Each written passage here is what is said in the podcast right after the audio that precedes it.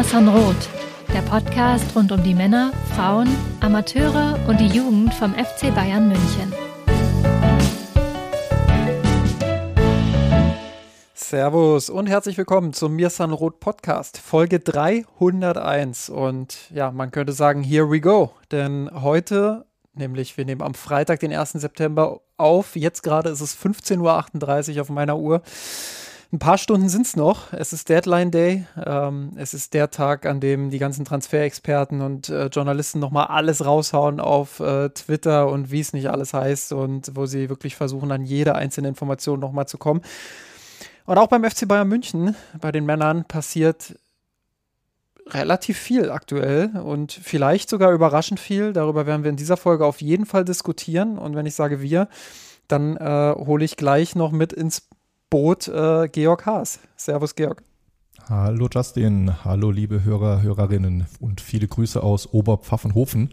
Ich melde aktuell ein Flugzeug im Landeanflug. Ich kann noch nicht ganz genau erkennen, was die Kennung ist, könnte also Könnt, könnte äh, ein neuer Spieler sein.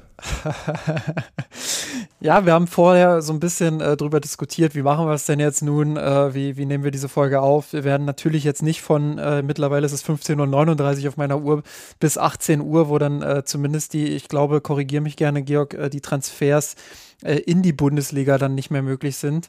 Ähm, bis, genau, ne, wie du sagst. Ist bis dahin ja. werden wir jetzt nicht aufzeichnen. Also es kann schon noch einiges passieren, dann auch nach der Folge. Sobald wir aber mitbekommen, wir werden immer wieder mal die äh, üblichen Ticker und äh, Feeds und weiß ich was alles bedienen und schauen, was so alles aktuell passiert. Ähm, werden wir natürlich dann auch versuchen, das in diese Folge mit einzuflechten und darüber zu sprechen. Äh, ist ja klar alles, was dann hinten äh, runterfällt, fällt eben hinten runter und da müssen wir dann äh, ein andermal drüber sprechen. Oder ihr greift in den Kommentaren auf. Dafür haben wir ja das Forum kurve.mirsanrot.de, mirsanrot.kurve.de. Jetzt bin ich selber verwirrt, Georg. du, weißt, heutzutage, es gibt doch niemand mehr eine Adresse wirklich in den Browser ein, sondern sobald man die ersten drei Buchstaben getippt hat, äh, macht Google ja den Rest für einen. Eben. Äh, ist, äh, aber die richtige Antwort ist kurve.mirsanrot.de. Genau so ist es. Vielen Dank, Georg. Ich habe es parallel auch nochmal nachgeschaut. Drei, drei, Buchstaben und äh, Google Auto äh, vervollständigte. Ja, und, und äh, unsere HörerInnen sind ja sowieso ständig dort unterwegs und wissen ja, wo es hingeht. Ich muss ja bloß das Stichwort Kurve nennen und ihr wisst Bescheid. Also, diskutiert die Themen gerne dort. Äh, wir werden aber nicht nur über den Deadline Day sprechen, deswegen habe ich vorhin gesagt, äh, wie binden wir ihn am besten ein. Äh, wir werden auch über zwei weitere Themen sprechen, die natürlich ähm, ja, jetzt äh, passiert sind. Einmal das äh, Spiel des FC Bayern gegen den FC Augsburg. Äh, am vergangenen Wochenende haben wir ja noch nicht drüber gesprochen, weil wir äh, jetzt bewusst auch am Freitag aufnehmen, eben wegen des Deadline Days und wegen eines zweiten Themas, nämlich der Champions League Auslosung, die am gestrigen Donnerstag stattgefunden hat. Auch darüber ist natürlich zu sprechen. Und so haben wir, denke ich, äh, am Ende dieser Woche eine Folge, die mit ja, vielerlei Themen auch gut gefüllt ist.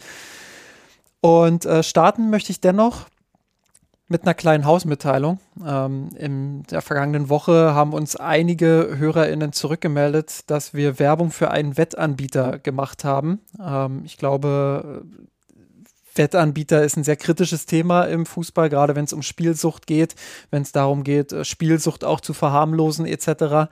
Ähm, und wird auch sehr, sehr kritisch, zu Recht kritisch betrachtet, wenn, ähm, ja, wenn Podcasts beispielsweise ähm, dazu Werbung machen. Insofern konnten wir diesen Backlash natürlich auch verstehen und ähm, äh, wollen vielleicht jetzt auch in dieser Folge noch mal ein bisschen aufgreifen. Wir haben ins, im, im, Forum das bereits erklärt. Äh, wir haben es auf Twitter auch schon erklärt, ähm, wie eigentlich dieser Mechanismus funktioniert. Wir, wir sind beim Anbieter Podigy ähm, und haben dort die Möglichkeit, von denen quasi Werbung in unserem Podcast äh, schalten zu lassen. Das heißt, wir wählen den Slot aus, an welcher Stelle die Werbung laufen soll.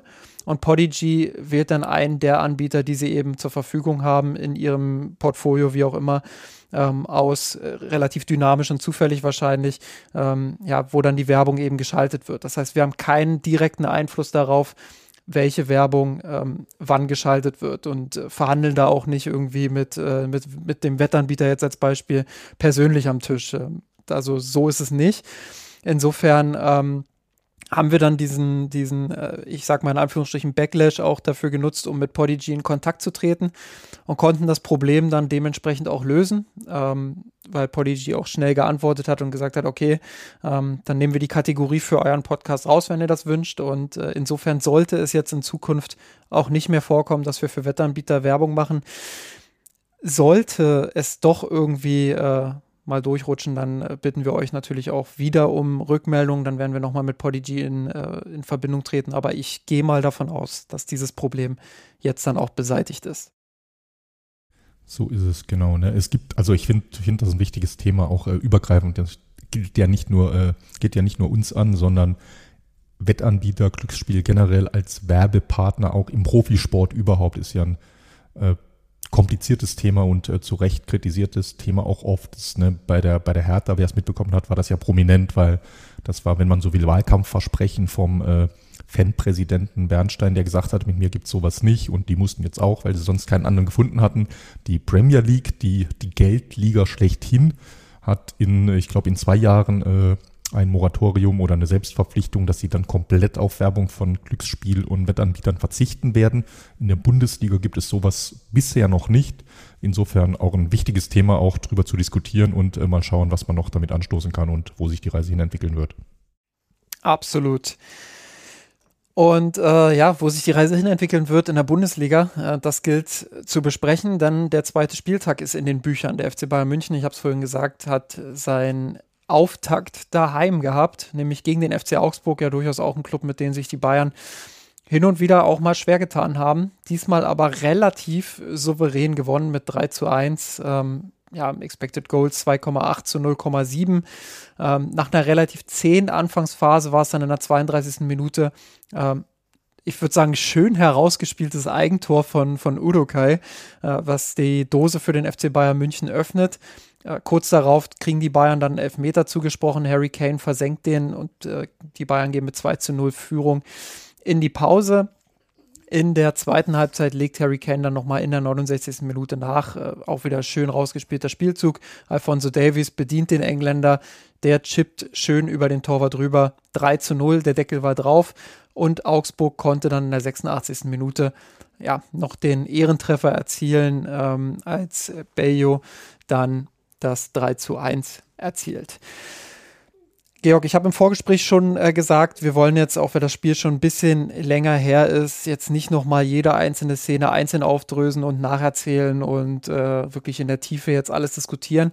Mein Vorschlag war so ein bisschen, ähm, dass wir uns gegenseitig so ein paar äh, er Erkenntnisse zuspielen, bis wir dann das Gefühl haben, wir sind ermüdet ähm, und einfach mal schauen, wo uns diese Diskussion ähm, denn hinführt. Insofern die Auftaktfrage an dich.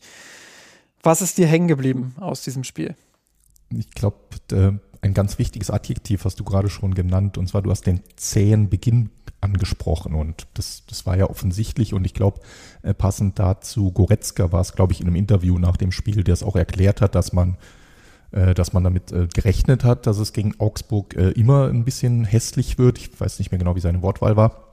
Und auch gleichzeitig, dass man eine taktische Antwort darauf hatte und bewusst Augsburg zum Beispiel nicht ganz hoch angelaufen ist, weil man wusste, wenn ich bis hin zu Torwartpressing spiele, dass die gar nicht so schlecht drin sind, eine erste, zweite Linie zu überspielen und dann über Geschwindigkeit auch äh, selbstgefährlich werden können.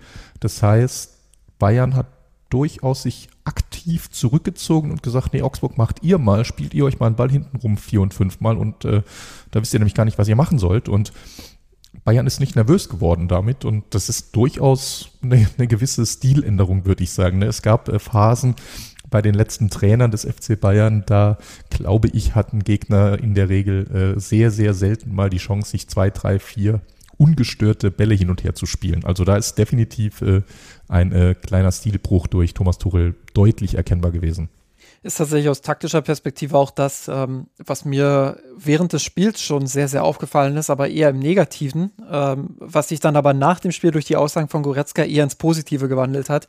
Ähm, weil es ja auch vernünftig ist. Also wenn der Trainer analysiert, hey, die sind richtig gut darin, ähm, so ein hohes Pressing dann einfach mal mit einem langen Ball irgendwie auszuhebeln. Und wenn er dann noch bedenkt, okay, wir haben im Sechserraum ohnehin schon unsere defensiven Probleme und äh, bei Kontersituationen und wenn unsere, unser Mittelfeld überspielt wird, dann, dann äh, rennen wir da häufig hinterher und, und haben wie ich es gerade gesagt habe, große Probleme. Äh, und dann eben zu sagen, okay, wir pressen zwar durchaus hoch, aber wir laufen nicht bis in die letzte Linie durch, sondern äh, stellen dann eher sozusagen. Ähm, und das hat natürlich dazu geführt, dass das Spiel bisweilen sehr langweilig war. Ich glaube, das kann man schon sagen, mhm. äh, weil Augsburg den Ball dann eben sich irgendwie relativ ideenlos zugeschoben hat, aber eben auch nicht zu Fehlern gezwungen wurde so richtig, weil Bayern eben nur ganz selten durchgelaufen ist und äh, dann stand da vorne eben, ja, eine Dreierreihe war es, glaube ich, meistens, beziehungsweise das war auch interessant zu beobachten. Auf dem Papier würde man das ja gar nicht so anordnen, aber Kane ähm, hat ja eher so halb links dann gestanden, äh, in der Doppelspitze mit, ähm, jetzt muss ich überlegen, ich glaube, Sané war sogar in vorderster Linie und Gnabry war wie so ein, wie so ein Zehner zwischen den beiden, also jetzt Formation gegen den Ball, wie so ein Zehner zwischen den beiden, ähm, also wie so eine 1-2-Staffelung und äh, Kingsley Coman war, war relativ tief. Also das war äh, schon interessant äh, zu beobachten, dass die Bayern da schon auf ein kompaktes Mittelfeld gesetzt haben und eher gestellt haben, als dass sie wirklich Druck ausgeübt haben. Und mit der Erklärung von Goretzka hat das dann für mich auch total Sinn ergeben. Ähm, ja, äh, man war halt dann so ein bisschen abhängig davon, dass, dass dann aus eigenem Ballbesitz irgendwann dieser Aha-Moment kommt. Und to be fair, er kam ja dann auch, ähm, das ist vielleicht auch eine Erkenntnis, ja, genau. dass, dieses, dass dieses 1 zu 0 eben auch wirklich schön rausgespielt war. Also Gnabry, der für mich eine sehr aktive Partie hatte, viele Aktionen hatte, sich im Zwischenraum viel gut angeboten hat, ähm, auch da wieder mit einer guten Szene. Ähm, ja, schöner Steckpass dann auch. Ähm, Sané ist frei durch, beziehungsweise nicht frei durch, aber geht Richtung Grundlinie im, im Halbraum des Strafraums, äh, legt dann eben in die Mitte und dann brauchst du eben auch das Glück, dass Udokai da steht und das Ding äh, selber ins Tor stolpert, sage ich mal. Ähm, also auch da kann man natürlich jetzt wieder als Erkenntnis rausformulieren, so richtig gut zu Ende gespielt war es dann doch nicht. Aber in dem Fall eben das Glück für den Tüchtigen und ähm, ja, diese, diese Spielzüge äh, tief und dann quer, ich glaube, ähm, das ist was, ja, was, was der FC Bayern häufig hat vermissen lassen und äh, was in dem Fall zumindest äh, auch mit ein bisschen Glück ganz gut funktioniert hat. Aber, ja, genau, ne, das passt. Ich weiß jetzt nicht, ob das schon offiziell dein erster Take war, aber so gesehen passt das auch zur ersten Halbzeit. Ne? Die Bayern haben es geduldig gespielt, wie gerade gesagt, auch durchaus clever und das ist fair, auch wenn es ein gewisser äh, Wandel ist. Aber natürlich die beiden Tore, das eine ein Eigentor, das andere ein Handelfmeter, sind, wenn man so will, äh, natürlich keine, nicht individuell erzwungen, über die Masse und dann passiert es halt schon in den Situationen, aber da ist dann halt auch zweimal das Quäntchen Glück, das du brauchst, dass wenn du in so einer eher kontrollierten Offensive spielst, dass du das Tor machst und damit dein Matchplan aufgeht. Aber das, das hatten sie in dem Sinne. Aber ich glaube, das war nicht dein erster Take. Was ist dein erster Take? Ja, ich würde vielleicht nochmal auf die äh, Positionierung von Kane und, und Sané so ein bisschen eingehen mhm. wollen. Ähm, also das, was ich gerade gesagt habe, beziehungsweise auch Coman da noch mit reinholen, diese, diese Offensivreihe. Also auf dem Papier war es ja wieder so ein 4-2-3-1 mit Gnabry als Zehner, Leroy Sané auf der rechten Seite, Coman auf der linken Seite, Kane im Sturm. In der Realität hat sich das aber, zumindest meiner Meinung nach, schon ein bisschen anders dargestellt, nämlich eher wie so eine, wie so eine Art Doppelspitze. Mhm. Ähm, also Kane, der wirklich viel auf der halblinken Seite unterwegs war. Ich glaube, das war taktisch, war das jetzt gar nicht so als Doppelspitze angeordnet. Das war schon sehr flexibel angedacht. Ähm, aber Kane eben, der viel über diesen linken Halbraum gekommen ist und ähm, glaube über die über diese linke Halb oder linke Halbseite ist auch dann das dritte Tor gefallen beziehungsweise sein zweites Tor, ähm, was ja Davies dann auflegt. Ähm, aber grundsätzlich einfach diese, diese offensive Rolle von Sané, der viel eingerückt ist natürlich, der die Freiheit auch bekommen hat durch den, durch den offensiver denkenden Masraui ähm, dann immer wieder auch einrücken zu können. Das fand ich schon interessant im Zusammenspiel äh, und wenn man dann Coman und Gnabry eben noch dazu holt, äh, die viel die Position gewechselt haben, viel ruschiert haben, viel Dynamik auf dem Platz. Ja, das äh, sage ich mal spätestens dann in der zweiten Halbzeit, wo man ja dann auch mit einer 2-0-Führung im Rücken agiert hat, war das Spiel dann nicht mehr so langweilig, sondern schon auch ähm, bisschen temporeicher, bisschen, bisschen dynamischer, bisschen flexibler. Ähm, und das war schon interessant zu sehen, auch vor dem Hintergrund. Klar, Müller äh, hat große Teile der Vorbereitung auch verpasst. Tuchel hat ja auch mehrfach erwähnt, dass er dass er ähm, noch nicht auf dem Fitnesslevel ist, was er haben sollte. Aber gerade vor dem Hintergrund, dass ja Musiala nun ausfällt und dass man äh, mit Müller jetzt äh, eigentlich als denjenigen gerechnet hat, der davon profitieren könnte, hat das die Dreierreihe hinter Kane da eigentlich schon, schon ganz gut gemacht. Und ähm, ja, da ist, da ist schon die Frage jetzt, wie geht's, wie geht's mit Müller weiter? Ich wollte ich wollt gerade sagen, du nimmst mir meine Anschlussfrage schon so ein bisschen vorweg. Ich hätte sie nicht auf Müller projiziert, weil da habe ich erstmal noch äh, das Thema, glaube ich, braucht man noch nicht aufzumachen, weil es noch nachvollziehbar ist, dass er hier noch von der Bank kam wegen der fehlenden Vorbereitung. Aber umgekehrt aktiv gefragt, die Dreierreihe Coman, Gnabry ähm, und äh, Sané, hat die sich deiner Meinung nach aufgedrängt, jetzt äh, vorerst in der Besetzung zusammenzubleiben hinter Kane? Ja, ich finde schon. Ähm, mit Abstrichen, weil die Anfangsphase natürlich trotzdem mit Ballbesitz relativ zäh war. Äh, das hat nicht nur mit dem Pressing zu tun gehabt, sondern das war schon auch, ja, da hat dann schon so die letzte Durchschlagskraft dann vorne auch gefehlt, muss man klar sagen. Aber auf der anderen Seite hat Goretzka natürlich absolut einen Punkt, wenn er sagt, wir wissen, dass Augsburg mhm. äh, eklig war, glaube ich, das Wort, was du vorhin gesucht hast, dass ja, Augs das Augsburg sein, ja. ein ekliger Gegner ist und, und die das Spiel auch richtig eklig machen können. Ähm, das wissen die Bayern und ich glaube, wir haben in der Vergangenheit häufig schon Spiele gegen den FC Augsburg auch gesehen, in denen das so lief. Insofern hat es mich jetzt auch nicht komplett aus den Latschen gehauen, dass die Bayern da so einen Dosenöffner dann auch brauchen. Aber danach finde ich, äh, oder, oder hat es mir eigentlich ganz gut gefallen, gerade weil sie eben auch alle, also du kannst ja jeden Einzelnen nehmen, Gnabry, Coman und Sané. Und du kannst sagen, auf diesen drei Positionen im 4-2-3-1 hinter der Spitze können die ja, also jeder Einzelne kann ja jede dieser Positionen spielen. So, klar, Coman ist eher ein, ein, Winger, aber der kann situativ auch mal im Zehnerraum auftauchen und dort äh, gute Aktionen haben. Gnabry sowieso auf beiden Flügeln, äh, wenn, er, wenn er in Form ist, gut und im Zentrum auch mit Stärken. Und Sané äh, finde ich sowieso einer der Gewinner bisher aus, aus den ersten Spielen, äh, der auch viel unterwegs ist, sehr dynamisch ist, viel zwischen den Linien unterwegs, mit viel Zug zum Tor auch. Also ich fand das schon interessant zu sehen, so diese, diese drei, in Anführungsstrichen, Wusler hinter Kane. Ähm, das kann schon was sein, was, was für die Zukunft auch, ähm, ja, oder, oder sagen wir es so, was, was zukunftsfähig ist. Ja, ne, also ich sag mal so, ich könnte mir zumindest auch gut vorstellen, dass er gegen Gladbach an der Formation beibehält jetzt, ne? dass der sich sagt, du, Thomas, äh, immer noch, vielleicht diesmal noch mal ein paar Minuten mehr, aber dass er sagt, danach äh, ist die Länderspielpause äh, schon nach dem Gladbach-Spiel und dass er sagt, das nutzen wir in der Länderspielpause, bringen wir Thomas auf 100 Prozent und äh, jetzt dürfen erstmal nochmal die anderen drei ran und dass es dann erst danach so richtig spannend wird im Konkurrenzkampf. Gut, äh, was ist dir noch aufgefallen? Ansonsten vielleicht, jetzt haben wir gerade viel über die, die Offensive gesprochen, äh, schaue ich mal auf die, in die andere Richtung und da vielleicht gar nicht so taktisch, sondern äh, personell, ähm, einfach nur, weil es durchaus nach dem ersten Spiel nicht mehr komplett überraschend ist, aber dennoch bemerkenswert, dass erneut Matthias de Licht äh, nur Ersatz war hinter äh, Kim Min-jae und äh, Dayo Upamecano. Und auch hier gilt für mich, erstmal sieht es nach einer Rangordnung aus. Ne? Im Fußball ist immer alles temporär und auch hier gilt, die Länderspielpause äh, kann was verändern. Aber auch das ist, wir hatten ja schon drüber geredet, äh, hat mich bisher überrascht in der Vorbereitung Supercup und äh, am ersten Spieltag und äh, bleibt dabei am zweiten Spieltag auch nochmal so ein bisschen reflektierend.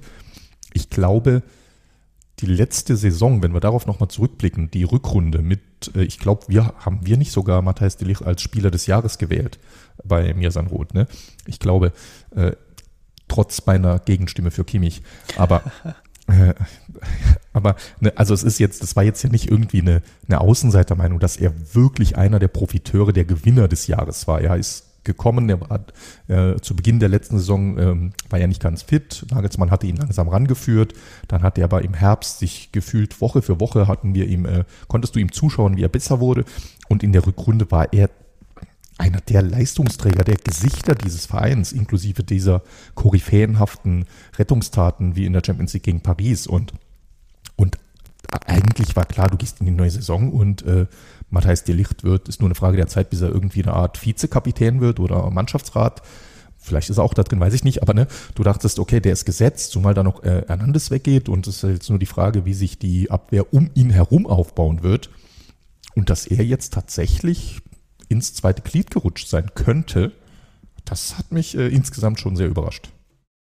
Ja, ist auch interessant, wie so Dynamiken im Fußball dann manchmal funktionieren. Genau, ne? ne? also, dass, Ja, Du, dass du einfach so, äh, da reichen kleine Verletzungen aus und dann bist du erstmal hinten dran und äh, ja, es gibt ja im Moment auch keinen Grund. Also es gibt ja keinen Grund, da hinten jetzt aktuell was zu ändern. Also klar, du kannst natürlich äh, als Grund anführen, dass äh, Kim Min-jae jetzt noch nicht überragend gespielt hat. Was, was ja für so einen Neuzugang, gerade mit der Geschichte, die er jetzt auch in diesem Sommer hatte, äh, dass der noch nicht sofort bei 100 Prozent ist, ist ja, ist ja vollkommen klar.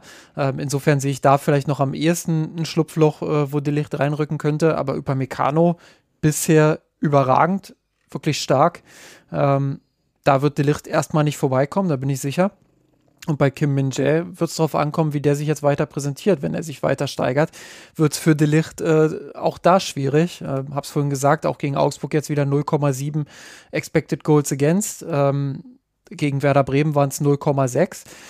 Ja, das ist schon äh, auch ordentlich. Und ähm, wenn wir dann auch noch sehen, dass, dass äh, bei den Augsburgern eben dieses, dieses letzte Tor ähm, 0,29 Expected Goals ausgemacht hat, ähm, ja, dann, dann äh, war das schon defensiv auch wieder eine ziemlich gute Leistung der Bayern. Wenn so, so langweilig in Anführungsstrichen äh, das Spiel auch war, ähm, so sehr muss man den Bayern eben auch zugestehen, dass sie es geschafft haben, defensiv so gut wie nichts anbrennen zu lassen. Und ähm, das ist in der Vergangenheit ja auch nicht immer gelungen, wenn es vorne ähm, nicht so funktioniert hat. Insofern äh, kontrollierter Auftritt und ähm, ja, stimme ich dir zu, De Licht wird es jetzt erstmal, glaube ich, ähm, schwer haben.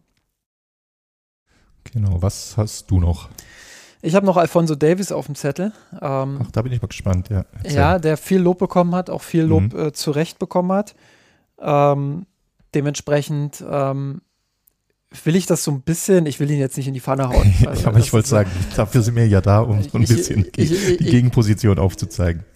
ich will vielleicht mal so ein bisschen edgy äh, dagegen äh, halten. Ähm, also nicht komplett dagegen, weil ich finde, der hat ein gutes Spiel gemacht. Ähm, offensiv mit Kane schon richtig gut harmoniert. Äh, nicht nur bei dem Tor, sondern auch in anderen Szenen. Immer wieder gefährlich gewesen mit seinen, mit seinen Dribblings. Aber so dieses kleine Prozent will ich einfach rausheben, weil ich, weil, weil das was ist, wo ich einfach denke, da muss jetzt langsam dieser Schritt kommen. Und da haben wir auch oft drüber im Podcast schon gesprochen. Er hat immer wieder diese kleinen Situationen drin, wo er zu hektisch ist, wo er den Ball dann äh, irgendwie, irgendwie so, so verstolpert, sage ich mal, wo, wo er selber so ein bisschen ins Hakeln kommt.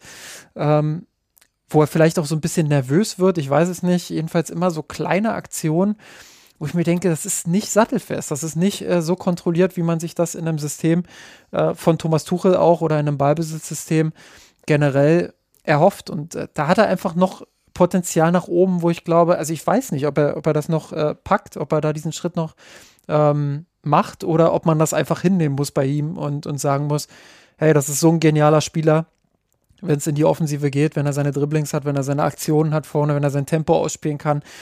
Und äh, im Endeffekt ist es ja so, dass er mit seinem Tempo eben auch viel wieder repariert von dem, was er vorher kaputt gemacht hat.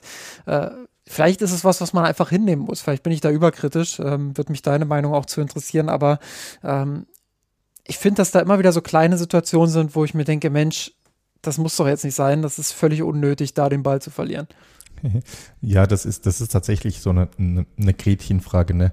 Ich glaube auch fast, dass das ein Stück weit zu ihm, seiner Persönlichkeit und der Art, wie er Fußball spielt und auch äh, was seine Stärken und Schwächen sind, ein Stück weit gehört, dass du ihn immer mit kleineren Fehlern haben wirst. Ne? Auch ein Dani Alves, so eins der Pendants auf der rechten Seite damals für einen extrem offensiven und super starken Rechtsverteidiger, also Außenverteidiger. Auch der war immer mal für kleinere Fehler gut, obwohl der technisch ja super beschlagen war und Vielleicht liegt es daran, er ist ein Spielertyp, der enorm viele Risiken nimmt, der damit einen krass hohen offensiven Output hat. Hat jetzt ja auch schon äh, drei, drei erfolgreiche Assists. Äh, das sind ja sensationelle Werte fast für einen Außenverteidiger in zwei Bundesligaspielen. Und ich glaube schon, dass das bei ihm so bleiben wird. Das Spannende ist aber wirklich, wie du sagst, wir haben es vorhin analysiert und es ist ja augenscheinlich, Thomas Tuchel setzt enorm viel auf Kontrolle und auf Fehlervermeidung. Und das ist da so ein bisschen so ein Kontrapunkt. Aktuell ist es so, dass Alfonso Davis, es gibt im Kader ja keine Alternative zu ihm. Spannend wird es, wenn es eventuell Alternativen zu ihm gibt, zum Beispiel durch äh, Rafael Guerrero, wenn der wieder fit ist, der natürlich als Spieler äh, jetzt auch nicht für die äh, personifizierte Defensivstärke steht, ne, aber natürlich für eine enorme Kontrolle mit Ball. Also äh, Fehlpässe ohne Druck und ohne Risiko spielt äh, Rafael Guerrero sehr selten oder dass er äh, Stoppfehler hat oder ähnliches.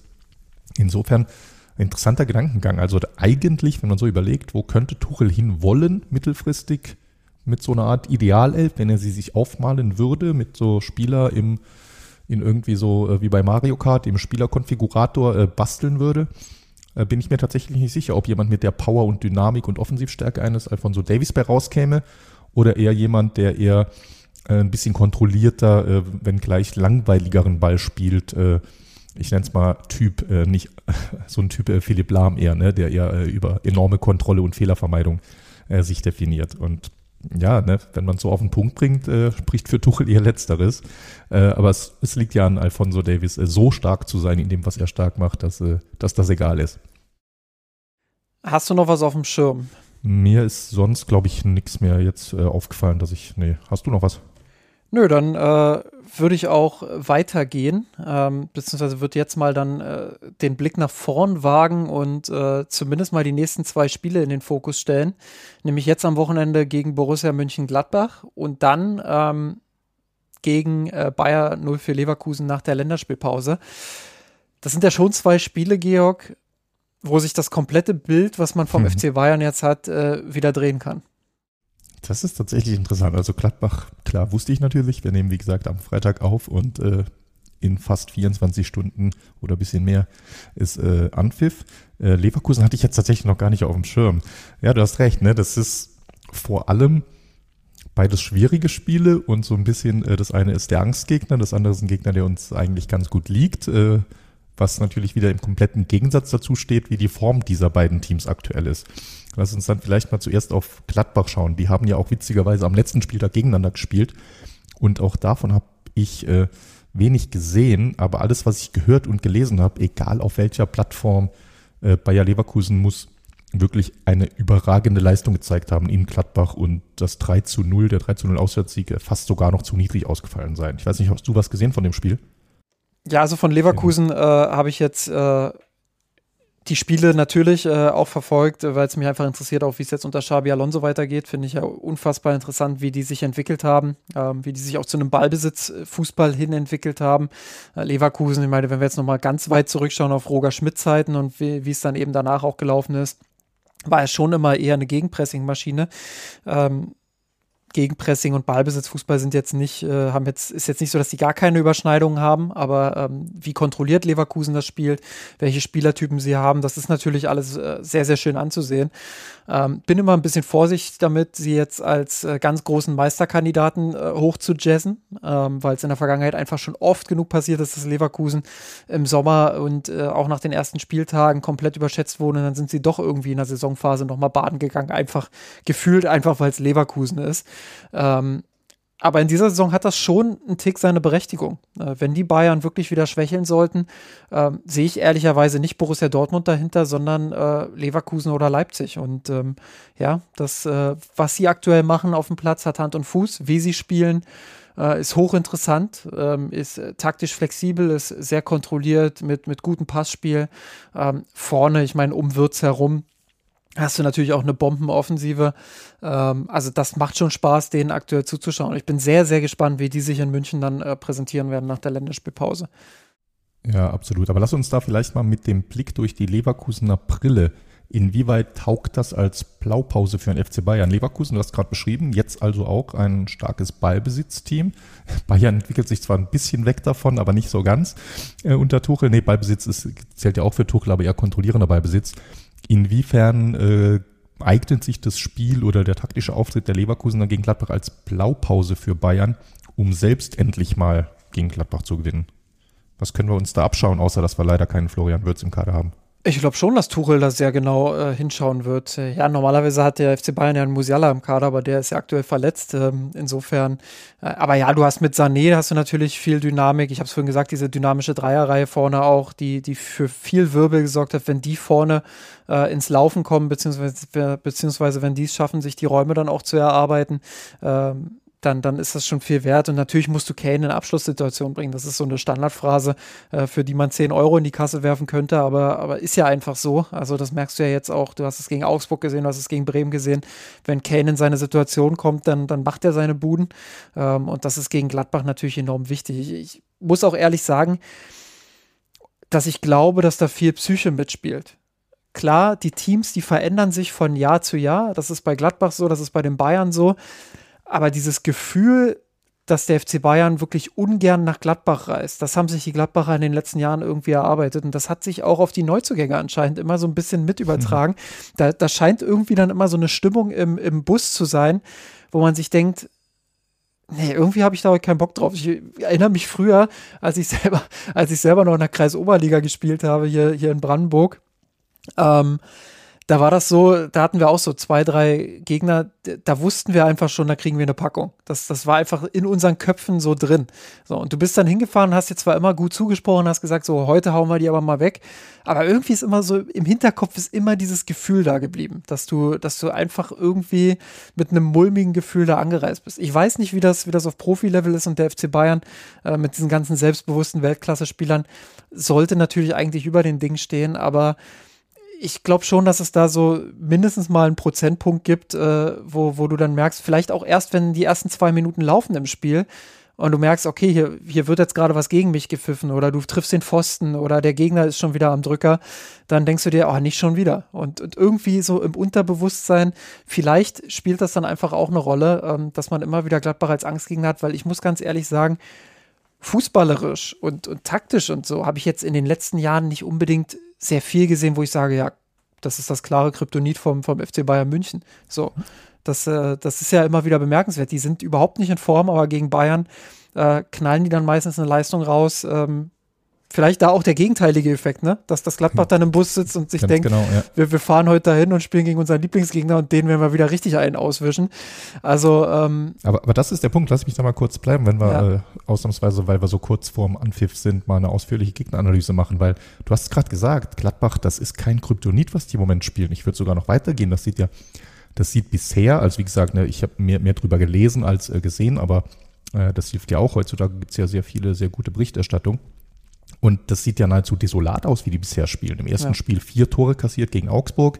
Jetzt Leverkusen hat man gerade ausführlich, wo sie richtig schwach waren. Dazu geht's noch äh, personell, kann man fast so sagen, drunter und drüber. Die hatten jetzt äh, oder haben immer noch äh, Nico Elvedi seit gefühlt zwei Wochen freigestellt, weil er kurz vorm Wechsel stehen soll. Aber seit zwei Wochen passiert da nichts. Kann heute noch gehen, aber kann auch sein, dass der Wechsel noch platzt und irgendwie dann da also deren äh, Benji Pavard äh, morgen noch im Kader ist. Die haben die waren sich schon drei Viertel einig mit, ähm, äh, wie heißt da dieser Schweizer Offensive, Fabian Rieder, der jetzt nach Frankreich gewechselt ist, also auch geplatzt ist. Dafür haben sie Last Minute immerhin, ich glaube, der wird ihnen gut tun, Jordan von Union bekommen, der auch eine gemeinsame Vergangenheit mit äh, Trainer Seoane hat.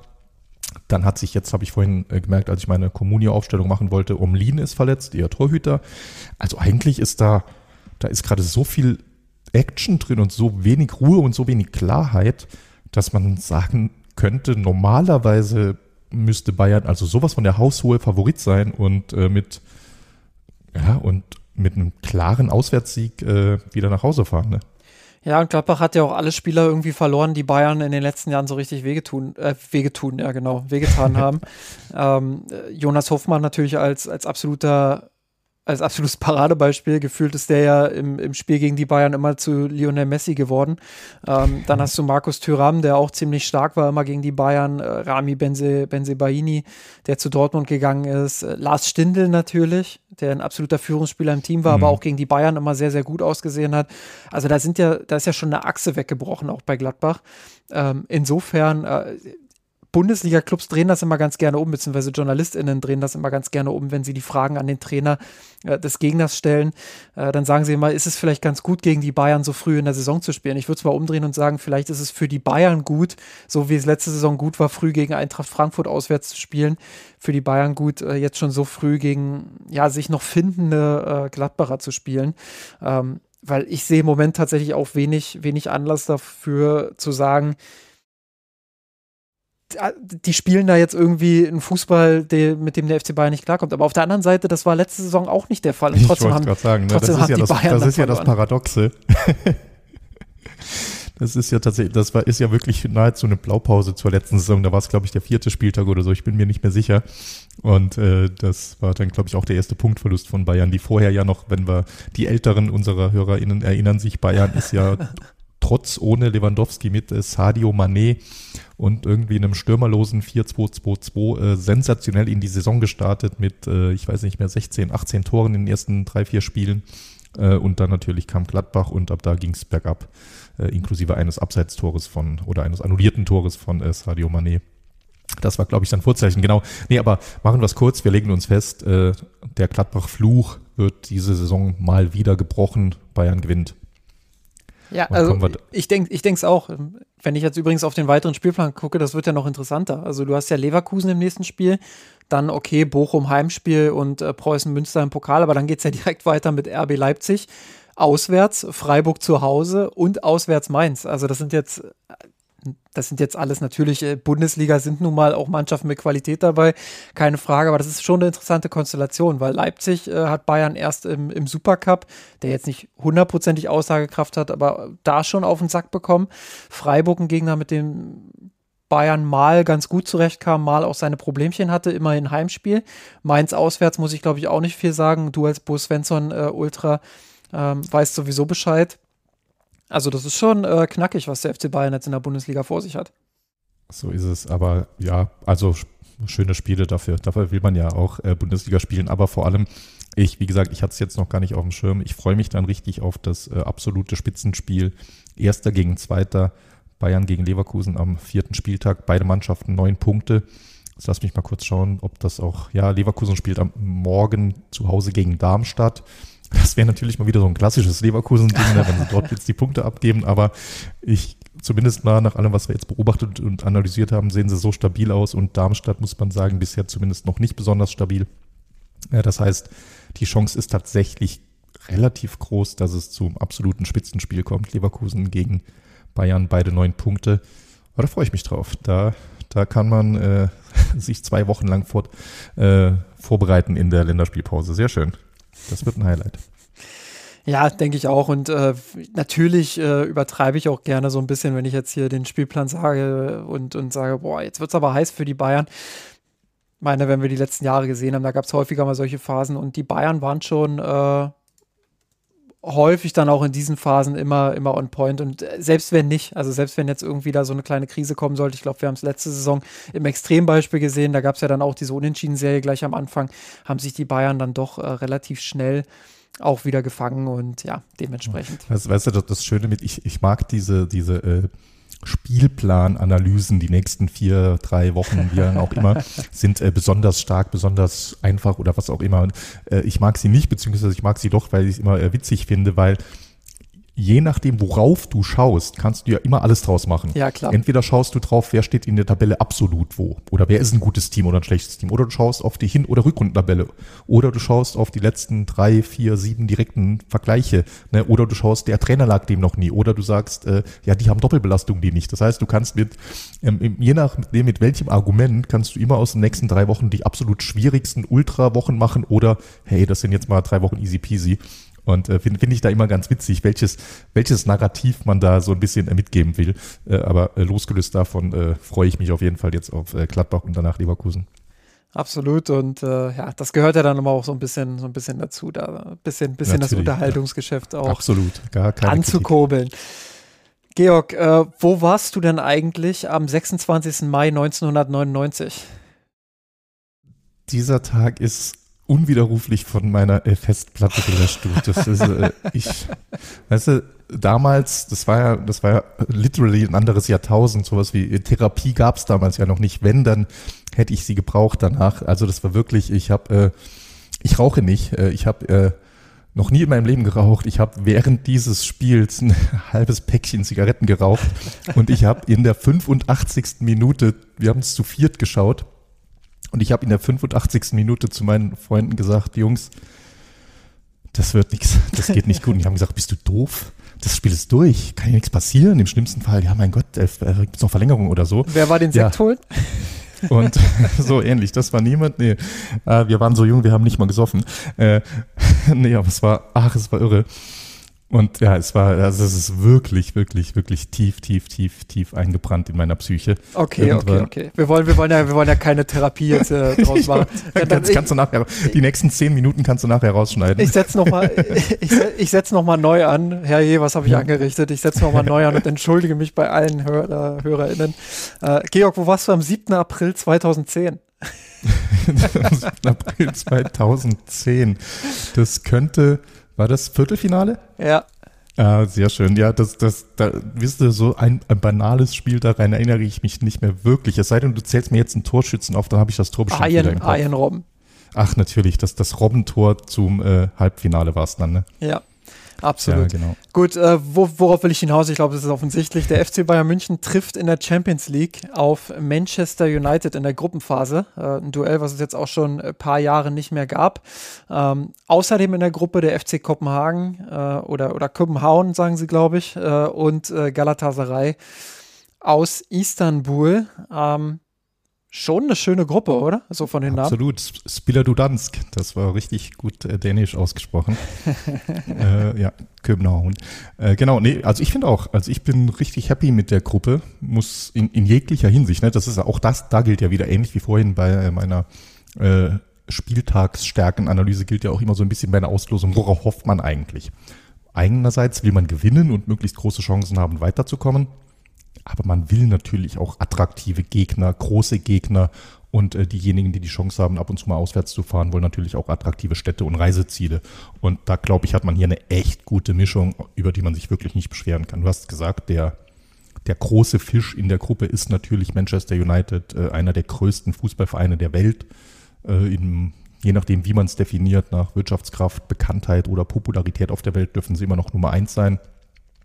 Und äh, genau, der FC Bayern hat jetzt, ich glaube, 2014 war das letzte Spiel, also äh, fast zehn Jahre nicht mehr gegen sie gespielt. Also das ist definitiv ein Spiel, auf das man sich freuen kann. Sie sind ja auch wieder ein bisschen in einem Aufwärtstrend. Äh, spielerisch sah das halbwegs ordentlich aus in der letzten Saison. In, also das wird sportlich, das wird ein Kräftemessen. Der FC Bayern wird Favorit sein, aller Voraussicht nach. Es ist erstmal ein sehr attraktiver Gegner, oder? Absolut und äh, ich habe ich hab mich auch ehrlich gesagt gefreut, ähm, weil United natürlich, auch wenn sie nicht in ihrer absoluten äh, Prime-Phase sind aktuell, ähm, ja, schon auch äh, interessanter Gegner ist, ein prestigeträchtiger Gegner ähm, und eine Komponente ist natürlich auch die Rückkehr von Erik Ten Haag nach mm, München.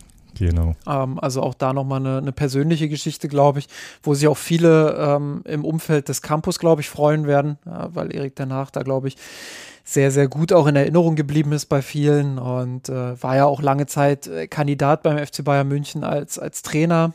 Ähm, da soll es ja auch mal Gespräche gegeben haben, die sich dann nicht äh, in die Richtung entwickelt haben, äh, wie sich das vielleicht äh, Erik Ten Haag vorgestellt hätte oder vielleicht auch der FC Bayern vorgestellt hätte oder wo die Alternative dann einfach dazwischen gegrätscht hat. Sei es drum, jedenfalls ein Trainer, der, glaube ich, auch in Zukunft wieder ein Kandidat sein könnte.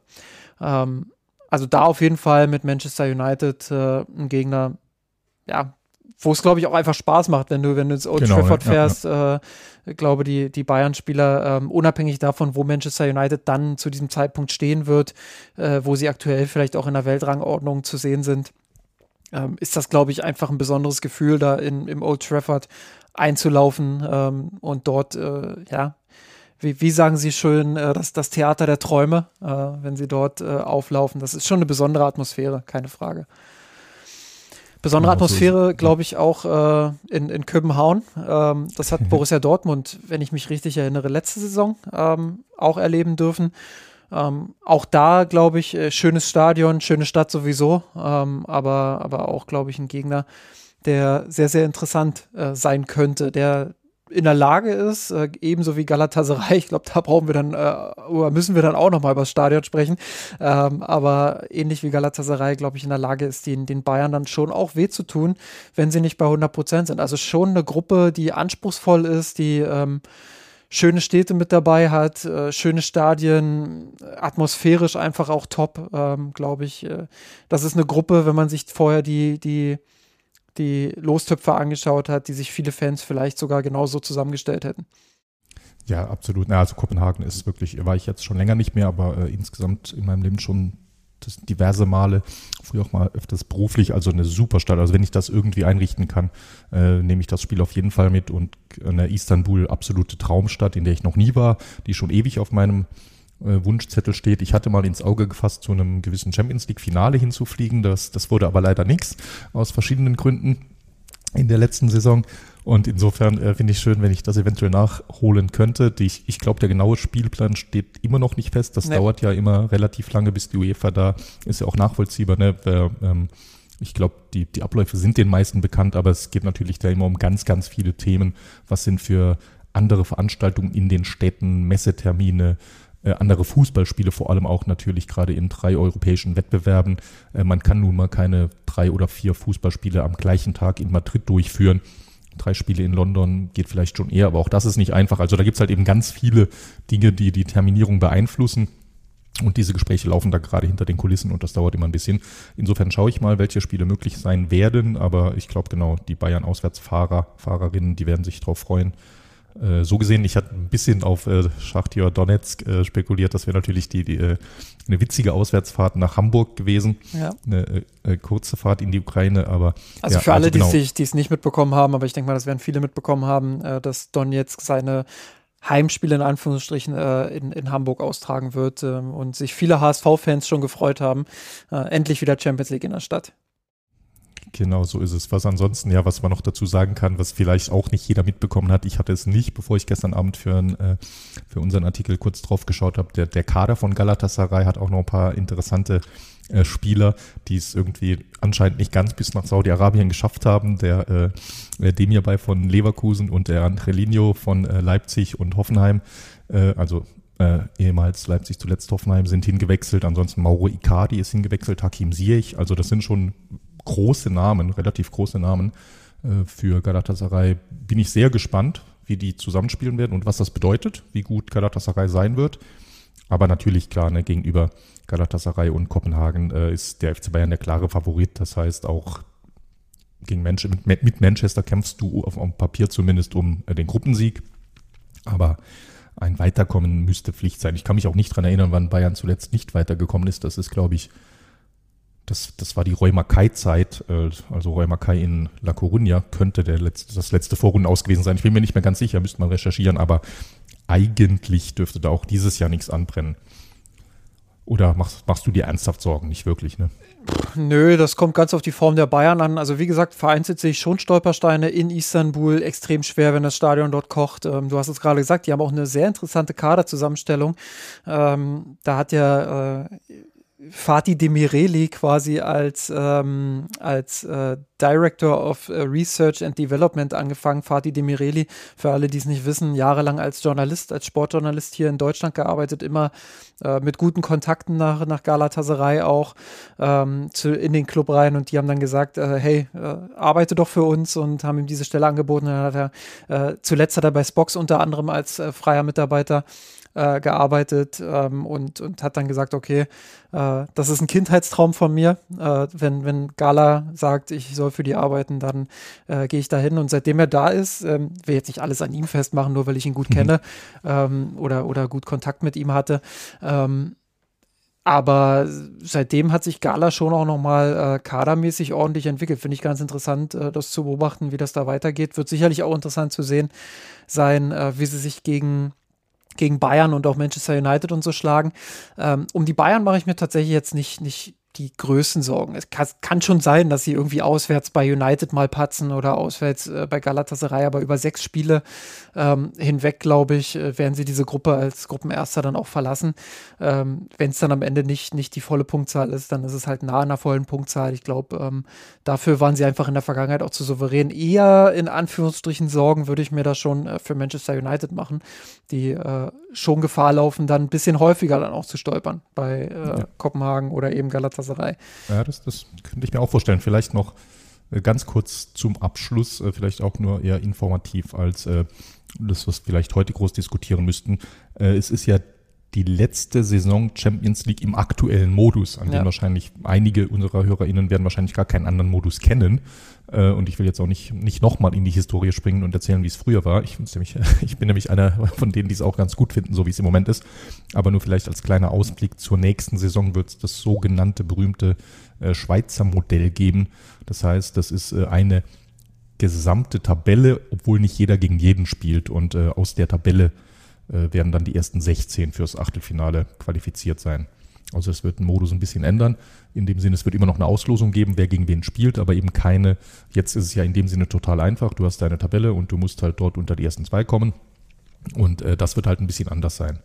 Äh, mit, mit vielen Vor- und Nachteilen. Und bei der Gelegenheit wird die Liga dann auch noch ein bisschen aufgestockt um vier Teams. Auch das wird ja oder wurde ja äh, nachvollziehbarerweise kontrovers diskutiert, weil ja, äh, immer natürlich die Frage ist, wer bekommt diese vier neuen Startplätze, welche europäischen Verbände und äh, der ein oder andere Platz zumindest geht an die üblichen Großen. Äh, FC Bayern könnte natürlich eines Tages davon profitieren. Äh, genau, aber da, das nur mal so als äh, kurzer Ausblick noch auf die, auf die äh, Farewell-Runde der aktuellen Champions League.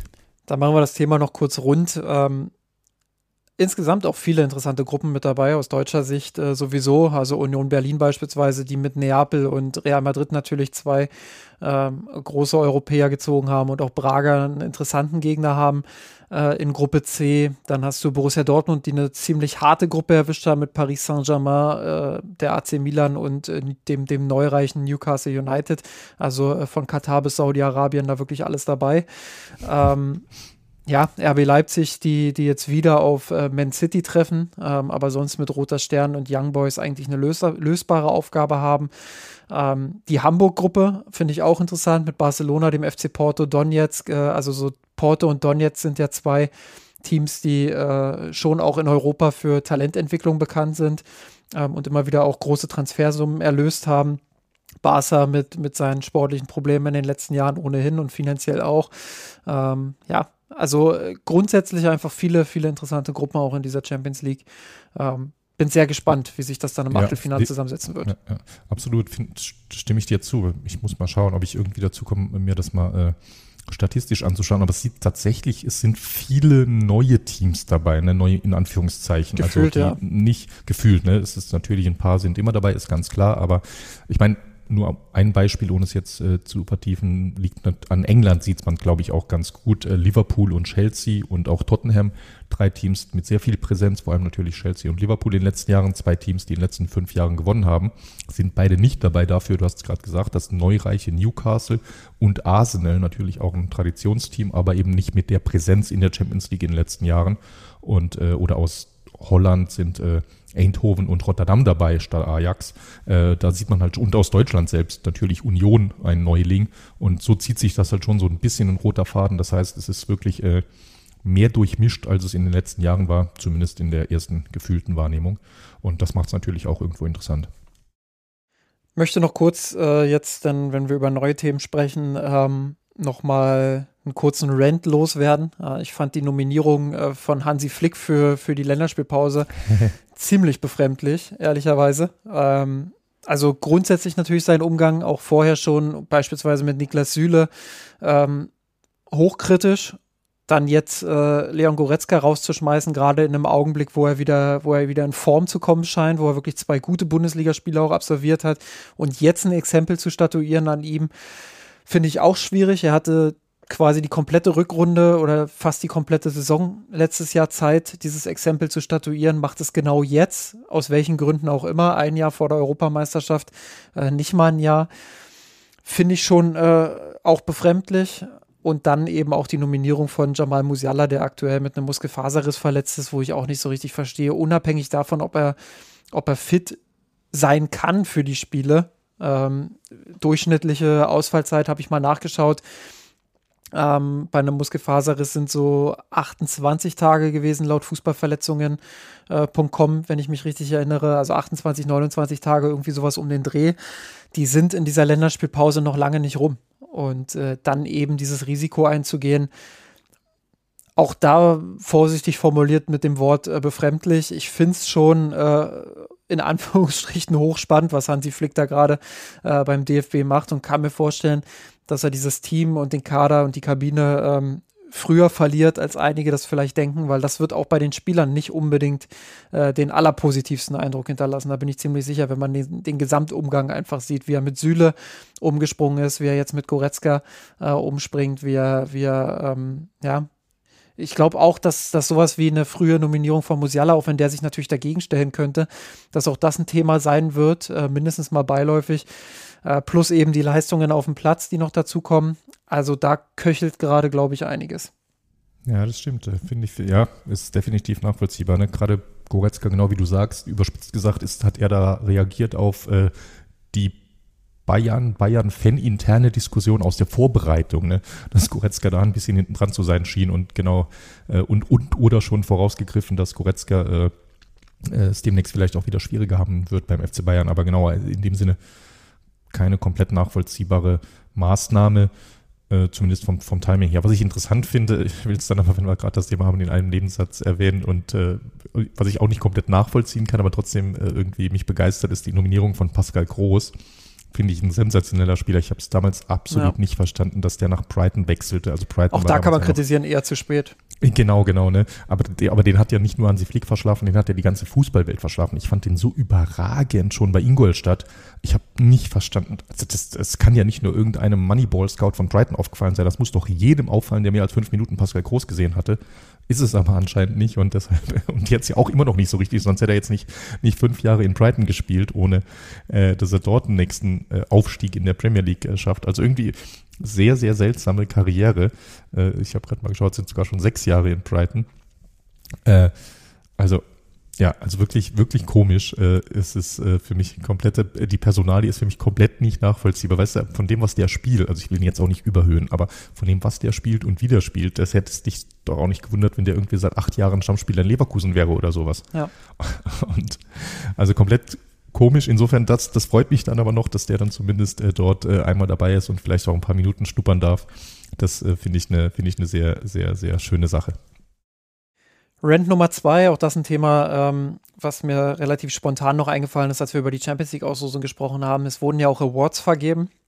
Ähm, will gar nicht so sehr auf die Awards eingehen, sondern eher was äh, mit der Vergabe dieser Awards noch passiert ist. Ähm, auch da will ich jetzt nicht zu tief ins Detail einsteigen. Ich glaube, ähm, viele von euch werden die äh, Ereignisse rund um Jennifer Hermoso bei der Weltmeisterschaft im Finale mitbekommen haben, als äh, der Verbandspräsident, der spanische Präsid äh, Verbandspräsident Luis Rubiales, ähm, übergriffig wurde und sie auf den Mund geküsst hat gegen ihren Willen äh, vor aller Welt Augen. Ähm, und was da jetzt für eine ekelhafte Schlammschacht auch seit Tagen ähm, einfach abläuft. Ähm, und äh, die englische Nationaltrainerin äh, Sarina Wichmann ähm, wurde ausgezeichnet als Trainerin des Jahres dort und hat äh, auf der Bühne sich klar pro spanisches Nationalteam, pro Spielerinnen geäußert, hat sich solidarisiert nochmal äh, auf öffentlicher Bühne, auf einer UEFA-Bühne vor lauter ähm, in Anführungsstrichen mächtiger Männer, die ähm, ja in den letzten Tagen eher damit aufgefallen sind, zu schweigen oder sich eben ähm, mit der Seite von Rubiales äh, zu, zu ähm, solidarisieren ähm, und hat dort wirklich mutig auch ähm, ihre Meinung geäußert und hat gesagt, ähm, ja, dass, äh, dass das einfach ein Unding ist und ähm, dass das spanische Nationalteam äh, was anderes verdient gehabt hätte. Ebenfalls ausgezeichnet wurde ähm, Aitana Bonmati, völlig zu Recht als äh, Europas Fußballerin des Jahres. Ähm, auch sie hat nochmal sehr, sehr klar und deutlich geäußert, ähm, was sie davon hält ähm, und äh, auch dort mutig äh, sich ähm, quasi äh, gegen diese Strukturen gestellt, äh, die mit denen Frauen tagtäglich auch zu kämpfen haben. Wir haben bei uns im Blog auf mirsanrot.de ähm, habe ich äh, auch, ein, auch einen Kommentar veröffentlicht zu dem ganzen Thema, wo es einfach um patriarchale Strukturen geht. Ähm, lest den gerne. Wie gesagt, ich werde jetzt im Podcast nicht allzu tief einsteigen, will einfach nur hervorheben, dass ich es einerseits sensationell finde, wie viel Mut diese beiden Frauen dort gezeigt haben, ähm, das eben auf dieser Bühne dann auch zu äußern und ihre, ihre Plattform, die sie dort bekommen haben, dafür zu nutzen. Und andererseits, wie, ich will gar nicht sagen, wie enttäuscht ich bin, weil Enttäuschung impliziert ja auch, dass ich was erwartet hätte. Ähm, das habe ich aber nicht. Ähm, dass äh, Leute oder Spieler wie Erling Haaland oder vielleicht noch mehr auch Pep Guardiola, der ja auch ausgezeichnet wurde, ähm, der ja äh, Spanier ist, beziehungsweise Katalanier, ähm, ähm, dass die nichts gesagt haben, dass die schweigen, dass die ähm, ja, dieses Thema quasi einfach, äh, dass es für sie nicht existent ist. Jetzt kann man natürlich sagen, ja, sie haben ja damit auch nichts zu tun, aber äh, das haben sie eben. Sie sind faktisch äh, Teil dieses großen Fußballbusiness, sie sind äh, Teil dieser patriarchalen Strukturen, sie sind ähm, Teil des Kampfes, den die Frauen kämpfen.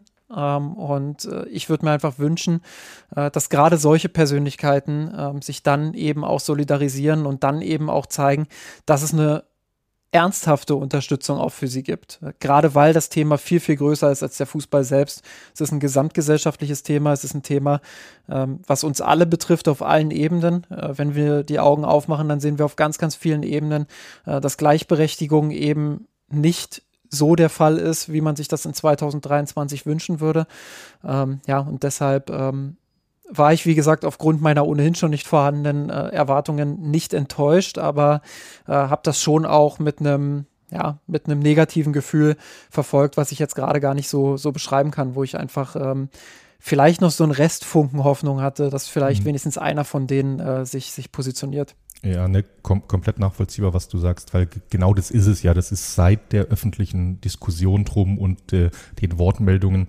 Es gibt sie, die männlichen Stimmen, die Jennifer Hermoso unterstützen, aber die sind so wenige bisher und das sind dann auch eher schon gewisse Sonderrollen, äh, ein De Gea oder Cassiers, die aber zuletzt in verschiedener in verschiedenen Aspekten ohnehin Kritiker des Verbandes oder der Trainer waren oder ähnliches, ne, die dann das auch, also will ich denen jetzt gar nicht unterstellen, nee, so, so soll es nicht klingen, die dann, denen es aber vielleicht leichter fällt, äh, über diese Hürde zu springen und äh, äh Jennifer Hermoso zu unterstützen und äh, Rubiales und den Verband zu kritisieren.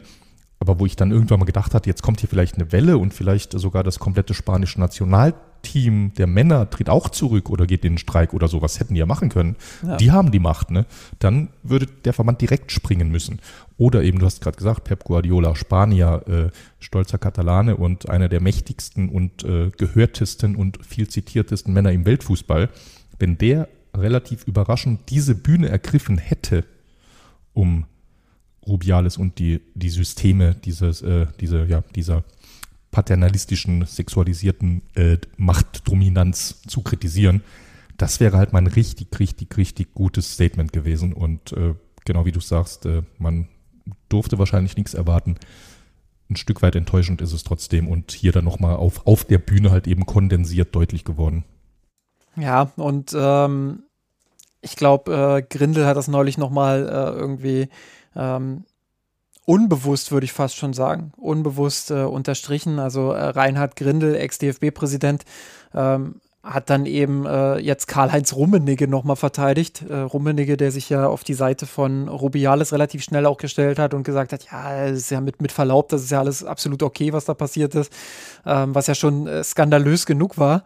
Ähm, und dann kommt halt äh, Grindel, der halt sagt, ja, Rummenigge ist eben ein loyaler Mann der, der ist äh, anständig durch und durch äh, und, und er mag eben öffentlich nicht den Eindruck erwecken, jemandem da was reinzudrücken. Und genau in diesem Zitat steckt ja so viel. Männer, die untereinander loyal, äh, loyal sind und äh, die sich da gegenseitig decken und ähm, die, die ja diese, diese diese, diesen Fehltritt eben auch nicht äh, klar benennen wollen, weil sie eben loyal zu demjenigen sind, ähm, der einen klaren Übergriff begangen hat und diesen nicht einsehen möchte. Und ähm, jemandem was reinzudrücken, ist genau dann nicht erwünscht, wenn es eben unter Männern ist. Aber sobald es eben um die Frauen geht, ähm, ist es quasi egal. Und äh, damit hat Grindel, glaube ich, ganz gut ähm, beschrieben, wie verkrustet diese Strukturen eben sind und wie schwer es ist, diese, diese Krusten auch aufzubrechen, weil diese mächtigen Männer eben äh, sich gegenseitig decken und unterstützen und ähm, ja, zur Not eben auch schweigen. Das hat ja auch Hans-Joachim Watzke als eine der führenden Figuren im deutschen Fußball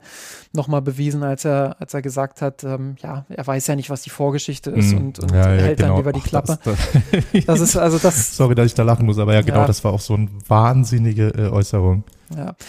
Gut, äh, das war mir einfach auch nochmal wichtig, das hier an der Stelle zu erwähnen, weil ich finde, dass auch, ähm, dass das auch den FC Bayern München betrifft und eben den gesamten Fußball und uns als Gesellschaft sowieso. Ähm, ja, und dass sich auch nur was ändert, wenn sowas eben auch häufiger angesprochen wird, beziehungsweise wenn man auch drüber redet. Ähm, ja, deshalb. So, äh, eben natürlich betrifft es den FC Bayern diesbezüglich. Äh, gut, dass du es nochmal sagst. Äh, diese Schleife drehst. Die Fans haben es ja auch schon gut aufgegriffen.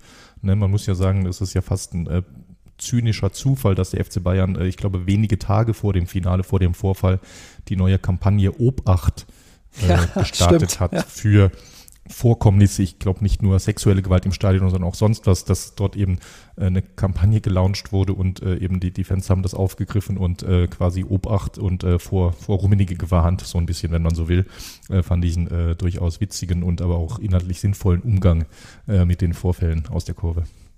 Ja. Gut, äh, belassen wir es dann an der Stelle auch ähm, dabei. Ähm, wir werden auch das natürlich in Zukunft weiterhin beobachten und äh, weiterhin auch kritisch begleiten. Kommen jetzt aber zu dem Thema, was wir ja schon zu Beginn der Folge, also äh, vor gut einer Stunde angeteasert haben. Ähm, glaube, damals war es 15.38 Uhr, habe ich gesagt, jetzt ist es 16.43 Uhr. Also wir, wir nähern uns dem Ende des Transferfensters, Georg. Was, was sind deine Gefühle? Ja, das siehst du, während, während du tippst. Ich, ich nutze die, die Zwischenzeiten immer, äh, um so ein bisschen zu schauen. Ich sehe gerade den, den Flug von Joao Felix nach Barcelona verfolgen mehr Leute als den Flug von Harry Kane nach München. Das ist natürlich, ein, ja, muss man sagen. Das ist eine Klatsche. Ist. Das ist eine Klatsche für den FC Bayern. Sorry. Der äh, Sieger des Transferfensters ist eindeutig der FC Barcelona. Wer weiß, was die noch auspacken würden. Mit dem Flieger soll angeblich äh, Joao Cancelo sitzen der also äh, standhaft bleibt und äh, Richtung Barcelona tendiert. Aber das war nur die Breaking News. Du hattest mich eigentlich was anderes gefragt, nämlich äh, ja, was hattest du mich gefragt? Wie, wie ist dein Gefühl jetzt am Ende des Transferfensters? Äh, kommt, läuft schon die ein oder andere Träne, dass es bald vorbei ist? Nee, nee, das gar nicht. Also da, also ich, ich mag das da schon. Ich äh, bin da schon jemand, der sich dann heute da auch mal drei, vier Stunden am Freitagnachmittag äh, mit äh, immer in einem Fenster Twitter oder X geöffnet haben kann und das so ein bisschen verfolgt. Aber jetzt, äh, ich habe da jetzt weder irgendwelche Transferjournalisten abonniert, denen ich folge, noch äh, äh, diskutiere ich irgendwie zu aktiv mit. Äh, ich ja interessiert mich dann so ganz, ganz viel passiert beim FC Bayern ja meistens auch nicht mehr am allerletzten Tag und in allerletzten Minuten. Äh, da ist es dieses Jahr fast äh, überraschend viel, was beim FC Bayern passiert. Insofern äh, ist das natürlich durchaus nochmal bemerkenswert, weil es nochmal richtig viel, äh, viele lose Enden zusammenführt beim FC Bayern. Glaube ich, äh, werden wir wahrscheinlich spätestens in der Länderspielpause ausführlich da nochmal drauf zurückblicken können. Aber ja, also es ist schon nochmal, es ist nochmal mehr Veränderung, als ich das vielleicht vor zwei Wochen gedacht hätte beim FC Bayern. Und äh, das macht dann schon nochmal, ist schon nochmal interessant. Ja, dann steigen wir da doch mal direkt ein. Ich würde mal mit dem äh, mit dem kleineren Zeug anfangen, das äh, sukzessive wegarbeiten. Also Paul Wanner, der ähm, zum, zur SV Elversberg äh, gewechselt ist, äh, auf Leihbasis. Vidovic, äh, der zu Dynamo Zagreb gewechselt ist. Ähm, also zwei Spieler, die in dieser Saison ohnehin keine große Rolle gespielt hätten. Ähm, bei Wanner glaube ich offensichtlich, dass es natürlich darum geht, jetzt auch aus dem großen Talent, was er hat, mehr zu machen. Ähm, Brauchen wir aber nicht jetzt im Detail, glaube ich, drauf eingehen. Wie gesagt. Wir, wir, müssen natürlich, Justin, falls äh, Dennis uns zuhört äh, und mein äh, oder sein Trinkspiel bedienen will, wenn schon ein Spieler des FC Bayern ins Saarland wechselt, muss ich das natürlich äh, äh, meine, meine Lieb mein Lieblingsbundesland einmal unterbringen.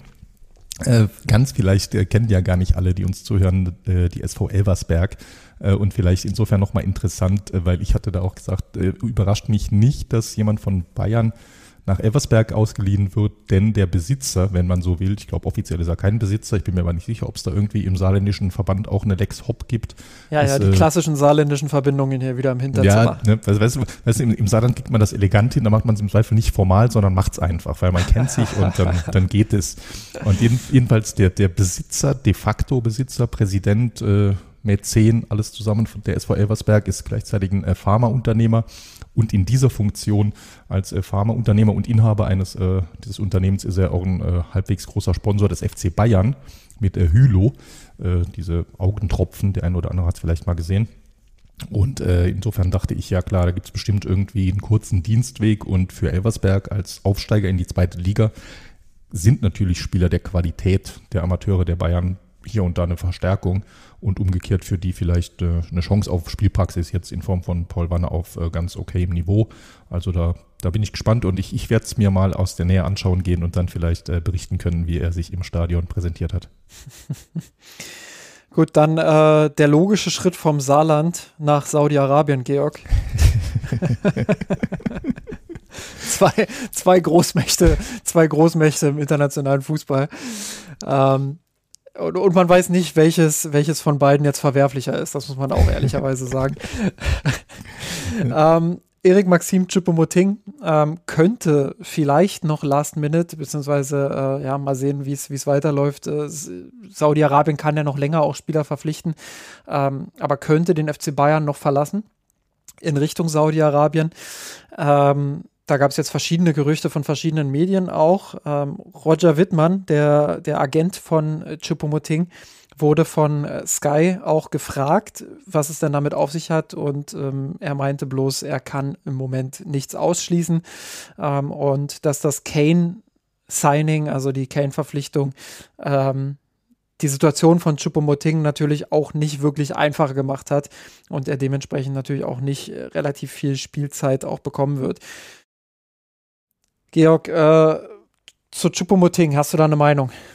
Ja, ich sag mal, also ich bin ein bisschen zwiegespalten, aber verstehe es total nicht. Zum einen ist ja ganz klar, er war letzte Saison einer der Profiteure des äh, Lewandowski-Vakuums und er hat ja auch nicht nur äh, durch, äh, ja, wie soll ich sagen, durch Einsatzzeit geglänzt, die er bekommen hat, sondern er hat sie auch durchaus qualitativ mit äh, sehr guten Leistungen zurückgezahlt und da verstehe ich ihn natürlich, dass er sich dann auch die Hoffnung macht, im Herbst seiner Karriere vielleicht noch ein Jahr mit viel Einsatzzeit beim FC Bayern zu haben und da ist natürlich Harry Kane gerade ein riesiges Problem diesbezüglich, weil Kane ist nicht nur einfach von der Klasse her natürlich meilenweit vor ihm. Tuchel hat es ja auch klipp und klar gesagt. Das ist jetzt auch keine große Überraschung gewesen. Harry Kane ist gesetzt und spielt immer, wenn er nicht mal kurz eine Pause braucht. Es ist auch ein Spielertyp wie Lewandowski, der jetzt auch nicht viele Pausen brauchen wird, eben. Hypothese, aber kann man mal von ausgehen. Das heißt, da wird jetzt auch nicht rotiert und jetzt ist auch nicht davon auszugehen, dass Tuchel auf ein Zweistürmer-System Kane und Chupo setzt. Das heißt, in dem Sinn ist er da jetzt wieder in die Rolle als klarer Backup zurückgefallen. Und insofern kann ich es aus seiner Sicht verstehen. Aus Sicht des FC Bayern ist es ein bisschen, er ist ein enorm qualitativ hochwertiger Backup. Insofern wäre es eigentlich schon gut, ihn im Kader zu haben, falls eben doch Kane mal eine längere Pause hätte. Gleichzeitig ist es aber natürlich so, die wenige Zeit, die Kane freilässt, die kann man beim FC Bayern natürlich auch dazu nutzen, um äh, Matthijs Tell zu entwickeln. Ne? Für den ist jede Minute Spielzeit wichtig. Und Umgekehrt für einen Trainer ist das dann immer schwierig. Angenommen, Chupo ist besser in Form, präsentiert sich im Training vielleicht einen Ticken besser und äh, Kane kriegt mal ein Spiel Pause. Wen setzt er dann ein und wie rechtfertigt er das? Und wenn dann Chupo gar nicht da ist, dann ist es eben selbstverständlich, dass Tell die Minuten bekommt und für einen Verein langfristig. Zumindest selbstverständlicher. Also auch ja, da haben wir ja genau, gesehen, dass genau. das auch Magnabri oder Müller dann äh, genau, vorgezogen genau, ja, wurden. Aber äh, klar, also die Chancen sind dann zumindest größer. Genau, ne? und, da, und das ist halt so ein bisschen das aus, aus Vereinssicht so ein bisschen das Hin und Her. Deshalb in Summe also ihm sei es gegönnt, wenn er, wenn er will und dort einen ordentlichen Vertrag bekommt und nachvollziehbar ist es. Und aus Vereinssicht, wie gesagt, ist es so ein bisschen mit Pro und Contra, aber wenn Tell bleibt, angeblich war die Eintracht interessiert, als Kolo Myani-Nachfolger Tell auszuleihen. Auch da frische, frische News aus dem, äh, aus dem Ticker, aus dem Transferticker, wenn man so will. Also da haben wirklich äh, sich viele auch gemeldet. Sport 1 hat nochmal berichtet, äh, dass äh, viele verschiedene Clubs tatsächlich auch nachgefragt haben bei Bayern wegen der Laie von Matis Tell. Aber er persönlich halt äh, davon überzeugt ist, das hat er in den letzten Wochen ja auch mehrfach betont, äh, dass er zu 100 Prozent beim FC Bayern München bleiben möchte. Ja, sehr schön. Ne? Genau. Also insofern, wenn man da auch einen Haken dran machen kann, dann glaube ich, wäre ich in Summe auch dafür, äh, Chupo gehen zu lassen. Du bist ja auch jemand, der Chubu sehr schätzt, äh, aber du würdest es auch übers Herz bringen, ihn ziehen zu sehen. Ja, denke ich, denke ich schon, dass es dann die richtige Entscheidung ist, aus den Gründen, die du auch schon, ähm, auch schon genannt hast. Ähm, dass er einfach dann äh, eine Blockade sein könnte für Matis Tell. Und wenn man gesehen hat, wie Tell zuletzt aufgespielt hat, auch mit welcher Energie, klar, nicht immer dann auch mit, äh, mit dem hundertprozentigen Niveau, was aber für sein Alter auch vollkommen normal ist. Ähm, aber er ist nah dran. Und äh, wenn man die Bude sieht, die er gegen Bremen gemacht hat, wenn man sieht, wie er sich aufopfert, wenn er, wenn er eingewechselt wird. ich hoffe natürlich, dass er viel Spielzeit dann auch bekommt von, von Tuchel, möglichst viel Spielzeit und das ist ohne Chupomoting halt wahrscheinlicher. Auf der anderen Seite muss man halt auch sehen, ähm, mit welcher Konstanz Chupomoting agieren kann. Und ähm, ja, wie er das, also jetzt auch wieder, wie er eingewechselt wurde gegen Bremen beispielsweise, sofort dann auch an dem einen Tor mitbeteiligt war, ähm, sofort eine gewisse Präsenz auf dem Platz hatte.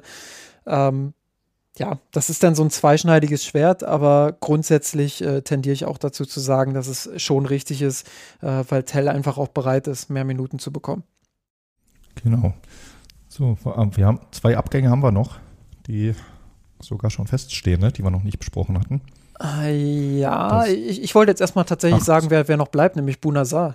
Ach so, ja, okay. Ich dachte, du machst erst die Abgänge fertig. Ja, aber genau, okay. Dann ja klar, also, also Bunazar war ja ein potenzieller Abgang, äh, wird jetzt beim FC Bayern bleiben, also damit die Baustelle rechts hinten auch gar nicht offen. Äh, der der deshalb, Topstar also, auf der, der rechten Seite deshalb bleibt. der Cancelo-Flug nach Barcelona. Genau, so. dann haben sie gesagt, ja, Sa, du, äh, Cancelo tut uns leid, Sa bleibt doch. So. Sah nicht so, so gut aus für dich. ja, so kommt dann eins zum anderen zusammen. Ich meine, ne, da ist ja auch eine, eine Personalie im Prinzip. Äh, ja, die Situation ist klar, es war ein der Wechsel ist komplett gefloppt aus Vereinssicht und äh, letztlich sportlich auch aus seiner Sicht. Ähm, er dürfte aber entsprechend hoch dotiert sein, hat wahrscheinlich den Vertrag seines Lebens unterschrieben. Wir wissen, dass man beim FC Bayern auch in der Breite nicht schlecht verdient, was ja auch legitim ist. Der FC Bayern hat ja das Geld und irgendwo muss es ja hin. Äh, kann nicht alles aufs Festgeld und äh, gerade jetzt, wo er dort mittlerweile zwei Jahre auf der Bank sitzt und auch die 30 schon überschritten hat, ist natürlich auch nachvollziehbar, dass die Nachfrage nach ihm einfach nicht mehr da ist. Ne? Letztlich ähm, bleibt da fast nichts, als einen Vertrag auslaufen zu lassen und äh, er wird dann das eben noch abwarten, das letzte Vertragsjahr noch aussitzen und dann wahrscheinlich ablösefrei wechseln. Saudi-Arabien hätte jetzt so eine Art Joker sein können für ihn und den FC Bayern, aber ein normaler Wechsel war fast nicht möglich. Jetzt bin ich gespannt, wen du als zweites noch auf dem Schirm hattest. Ich mache mal weiter mit Ryan Gravenberg, weil irgendwie habe ich den Überblick verloren, wer der zweite ist, der noch den, den FC Bayern verlässt. Ähm, aber spann mich noch ein bisschen auf die Folter. Wir sprechen erstmal über. Das, über das ist Ryan mal wieder typisch, nur so viel. Wir sprechen über Ryan Gravenberg. Ich glaube, ich weiß jetzt, wen du meinst. ja, natürlich weißt du es. Wir sprechen über Ryan Gravenberg, der ähm, so berichtet der Mirror vor fünf Minuten tatsächlich, der seinen äh, Medizincheck beim FC Liverpool ähm, bestanden hat. Äh, man wartet jetzt dort anscheinend nur noch darauf, ähm, dass der FC Bayern den Deal mit Palinja, über den wir jetzt gleich auch noch sprechen, ähm, finalisiert und dass da dann das grüne Licht des FC Bayern München kommt. Verschiedene Medien hatten berichtet, dass Gravenberg tatsächlich 40 Millionen Euro einbringen wird, plus möglicherweise noch 5 Millionen Euro Bonuszahlungen. Ähm, schon guter Deal, oder? Ja, ist es, ne? Aber das, das zeigt halt mal wieder, du zahlst halt im Fußball idealerweise nicht für vergangene Leistungen, sondern für zukünftige Leistungen, wenn du wenn es clever machst mit äh, Transfersummen und Ablösesummen. Und natürlich, ne, Gravenberg äh, brauchen wir uns nichts vorzumachen. Das, das Jahr in München hat leider nicht so funktioniert, wie sie es alle vorgestellt hatten. Aber der Junge ist äh, jetzt erst 21 geworden. Und äh, dass er Talent hat, das steht ja, glaube ich, außer Frage. Aber ist, ich glaube, das hat äh, Tuchel manchmal kommuniziert, er mir ja ein bisschen zu transparent und zu offen. Aber gerade hier Gravenberg hat er auch nochmal gut erklärt. Eigentlich sieht Tuchel Gravenberg als idealen Achter, weil der denkt viel nach vorne. Er hat Qualitäten mit dem Ball. Ähm, aber im Tuchelschen 4-2-3-1 gibt es eben keine eindeutige 8, sondern nur die 10 und dahinter die 6. Und auf der 10 da haben wir äh, Musiala und Müller, das ist einfach übermächtige Konkurrenz. Und auf der 6 hat man mehr Defensivaufgaben. Äh, und wenn Tuchel nicht mal zufrieden ist, wie Kimmich und Goretzka die Defensivaufgaben lösen, dann ist es für Grafenberg halt nochmal ein bisschen schwerer, zumal als junger Spieler. Und äh, insofern war es super, super schwierig für ihn. Äh, das heißt nicht, dass er kein Talent hat, sondern dass er einfach äh, zur falschen Zeit im falschen Team oder unter der falschen Taktik oder wie auch immer man es äh, definieren will. Also hat einfach vom Timing her nicht gepasst. Das ist äh, in dem Sinne keine Schande. Das macht einen Transfer nicht schlecht damals. Und äh, ich glaube, für Liverpool kann das ein richtig guter Transfer werden, weil wie gesagt, der Talent hat er. Und äh, aber bei dem Preis ist es dann auch ein fairer Preis. Also da muss er schon richtig, richtig, richtig, richtig gut werden, dass Bayern sich irgendwann über diese Ablösesumme ärgern wird. Ja, und das ist auch interessant aus der Perspektive. Ähm, dass ja unter Hasan Salihamidzic und Neppe auch viele junge Spieler verpflichtet wurden und das natürlich auch ein absolutes Paradebeispiel dafür ist, ähm, wenn man junge Spieler für angemessen günstigen, in Anführungsstrichen, Preis holt, hat man auch eine große Chance, die dann für relativ viel Geld wieder zu verkaufen. Also äh, da gab es einige Beispiele jetzt in der Vergangenheit, wo die Bayern ähm, ja, weniger Geld bezahlt haben, als sie dann äh, schlussendlich bekommen haben, obwohl die Spieler selbst gar nicht mal so eine gute Zeit bei den Bayern hatten. Ähm, also das ist auch interessant zu beobachten. Omar, genau, ne, Richards, ne, ist, ja. Omar Rich Richards fällt mir da zum Beispiel ein, jetzt Grafenberg, wo der Preis äh, sich ja fast nochmal verdoppelt hat, obwohl er eine Saison hatte, wo man sich denkt, der müsste sich eigentlich halbieren. Ähm, genau, ja, ja. Aber das ist es halt, wie du sagst, man investiert dann in die Zukunft und äh, die Zukunft sind meistens junge Spieler. Und die lassen sich dann vor allem auch englische Clubs äh, gern mal ordentlich Geld kosten. Und insofern ähm, war das ein Deal letzten Sommer vom FC Bayern München, der wenig Risiko hatte und der sich jetzt äh, nicht sportlich bezahlt macht, aber eben wirtschaftlich. Ja, genau. Ne? Ansonsten, weil ich gerade die Übersicht auf habe, äh, genau was du sagst, ne? das ist durchaus ein Muster, das man erkennt. Ein Mark Rocker, der sich auch nicht durchsetzen konnte, wurde zumindest äh, nominell für mehr Geld verkauft, als er gekostet hat. Ein du hast Oma Richards genannt, sein äh, Namensvetter Chris Richards, für den gilt ähnliches, für so ein bisschen anders, der kam noch jünger. Äh, das gilt für das gilt letztlich irgendwo auch für äh, Tanguy Nianzou, der für 16 Millionen verkauft wurde. Also das, ne, genau das, da merkt man es halt, es lohnt sich oft auf junge Spieler zu setzen.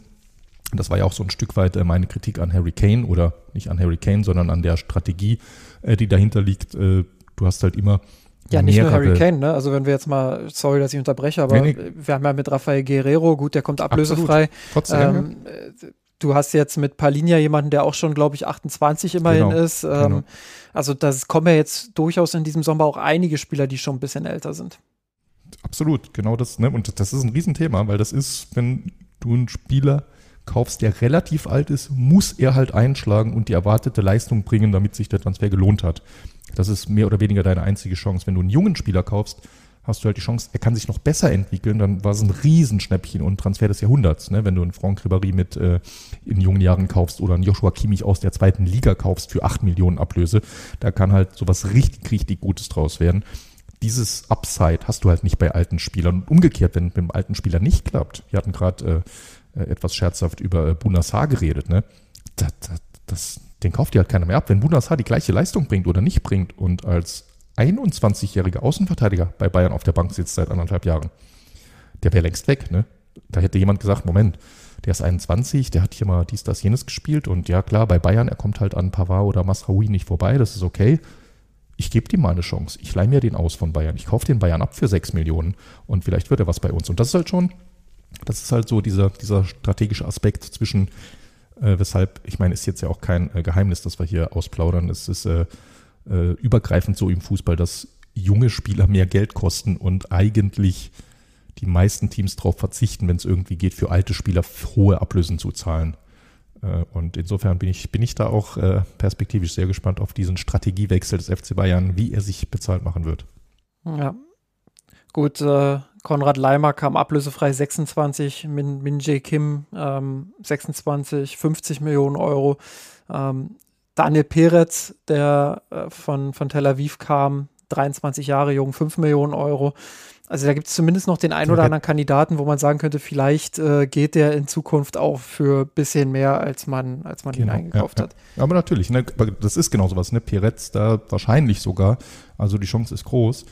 Äh, falls er sich hier nicht durch, durchsetzt, genau, also die Chance ist doppelt groß, sowohl, dass er es hier nicht schafft, Dach, äh, als dauerhafter neuer Nachfolger, als auch, dass er da natürlich irgendwo äh, ein ordentliches Angebot bekommen wird, äh, falls er hier nicht seine kompletten vier oder fünf Jahre, ich weiß gar nicht, wie lange er unterschrieben hat, äh, absitzen will. Mit Mané hatte man natürlich Glück, fällt mir gerade noch ein. Genau, genau. Äh, dass das jetzt mit Saudi-Arabien dann diese Entwicklung Genau, genau aber, aber, das war, da machen wir uns auch nichts vor, das war halt wirklich dieses äh, dieser Joker, der da äh, ja. Deus Ex Machina kam, wo du nicht wirklich mit planen konntest. Also ohne jetzt diesen, diese saudische Transferoffensive äh, wäre es schwer gewesen, äh, das, äh, die, die gezahlte Ablöse da komplett zu refinanzieren. Absolut. Gut, äh, dann Pavard.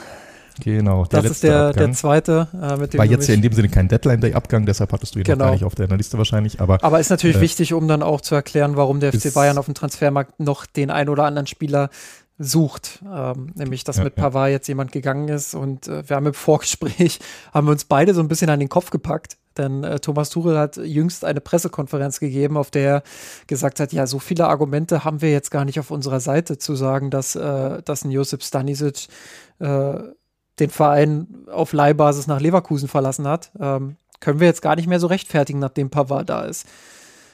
Und wir haben uns, wir haben uns das schon so ein bisschen an den Kopf gepackt, weil äh, das ist ja eigentlich eine absurde Kommunikation, oder? In, in jeglicher Hinsicht. Ne? Zum einen fällt er damit ja uns beiden in den Rücken. Wir haben letzte Woche lang und breit erklärt, warum man die Transfers getrennt voneinander betrachten muss. Und das ist ja, er muss nur mal den Mirsan Roth Podcast hören, dann hätte er auch Argumente. so ist es, ne? So ist es. Also unserer Meinung nach gibt es da sehr wohl gute Argumente, auch trotz Pavard-Abgangs Stanisic zu verleihen, weil es ihm persönlich in der Entwicklung gut tun wird und äh, letztlich auch der FC Bayern davon profitieren wird, dass jetzt eben da dass dieses berühmte Bewährungsjahr äh, für Stanisic sein wird in Leverkusen. Aber genau, ne, die Kommunikation, also ich finde, das ist halt wirklich, das, ich weiß gar nicht, ich, ich weiß es ja wirklich nicht, Tuchel ist ja, weiß Gott, nicht dumm. Er, er über, kommuniziert ja sehr überlegt. Das heißt, der hat ja schon auch eine Agenda, warum er das so klar kommuniziert. Aber irgendwo übersetzt stellt er sich ja dahin und sagt, wir handeln da so ein bisschen planlos. Er hat es ja auch noch begründet, ja. ja, ja, Pavard ist nicht zu mir ins Büro gekommen und hat klar signalisiert, dass er gehen will bitte was? Erstens, bevor du dann seinen Backup verkaufst, hättest du ja auch die Chance, mit ihm zu reden. Zweitens, ich glaube äh, irgendwie, dass Pavard den FC Bayern verlassen will. Das war jetzt nicht so, das war jetzt nicht so das größte Geheimnis der Welt, ne? Ja. Und also, also irgendwie, das ist, ist völlig surreal, diese Kommunikation für mich und, und was und wie er damit bezweckt, weil du, du schwächst ja damit eigentlich alle um dich rum. Und, und das, ja, also irgendwie, irgendwie unglücklich. Ja, unglücklich ist noch äh, wirklich vorsichtig formuliert. Also ich finde planlos tatsächlich da schon den, den äh, stärkeren Begriff. Und ähm, auch wenn wir natürlich der Meinung sind, und da waren wir uns ja relativ einig letzte Woche, ähm, dass Stanisic rein sportlich jetzt auch nicht unbedingt das Backup gewesen wäre, was man sich vielleicht zu 100 Prozent äh, beim FC Bayern vom Niveau her erhofft. Äh, hört da gerne nochmal die letzte, in die letzte Woche rein, in die letzte Folge. Ich will das jetzt nicht nochmal alles neu aufkochen. Ähm, aber wir waren uns ja beide einig. Äh, kann man natürlich auch gegenteilig der Meinung sein, ja, Stanisic wäre in diese Backup-Rolle komplett reingewachsen und hätte sich toll entwickelt und ähm, hätte gut gepasst. Nur, dass man dann irgendwie da so zwischen den Stühlen jetzt gerade Stunden vor dem Ende des Transferfensters kommuniziert, ja, irgendwie haben wir das scheiße gebaut. Das, das ist schon äh, hochseltsam. Also gerade ja. für, für einen Club wie den FC Bayern. Es ist gar nicht so seltsam, wenn man bedenkt, dass äh, Profifußballclubs häufig weniger professionell agieren, als man das ihnen äh, gerne unterstellt. Aber es ist schon sehr, sehr bemerkenswert, dieser ganze, dieser ganze Ablauf rund um Pavard. So ist es ja vor, vor allem, weil jetzt ja dann womöglich auch, je nachdem, wie es läuft, doch niemand kommt, ne? zumindest nicht für die Rechtsverteidigerposition, was ja auch allein von der Position her gedacht, das ist ja mit einem Grund, äh, äh, auch jetzt nicht, dass ich jetzt die Themen nicht wieder aufmachen will, aber alleine, weil äh, Masraoui, der dann gesetzt ist, ja alleine wegen des Afrika-Cups fehlen ja. wird. Und alleine da brauchst du, das heißt, selbst in der Parallelwelt, im Paralleluniversum, wo Stanisic noch da ist, wäre er dann quasi der gesetzte Rechtsverteidiger für diese Zeit ohne äh, Masraoui. Und das bei allem Respekt und allem äh, Lob für Stanisic, das kann ja nicht der Plan sein, ne? Äh, das, und das kurz bevor es in die Champions League K.O.-Phase geht. Und also, wie gesagt, es, es passt eigentlich nicht zusammen. Entweder hast du als Tuchel einen anderen Plan für die Rechtsverteidigerposition, dass du sagst, ich plane mit, mit äh, Konrad Leimer, Joshua Kimmich oder mit einer Dreierkette, d'accord. Aber dann wäre es halt eben jetzt ja auch nichts, was du so kommunizieren müsstest. Das, ne? Und also wie gesagt, es, ja, es, es passt alles irgendwie nicht, nicht zusammen.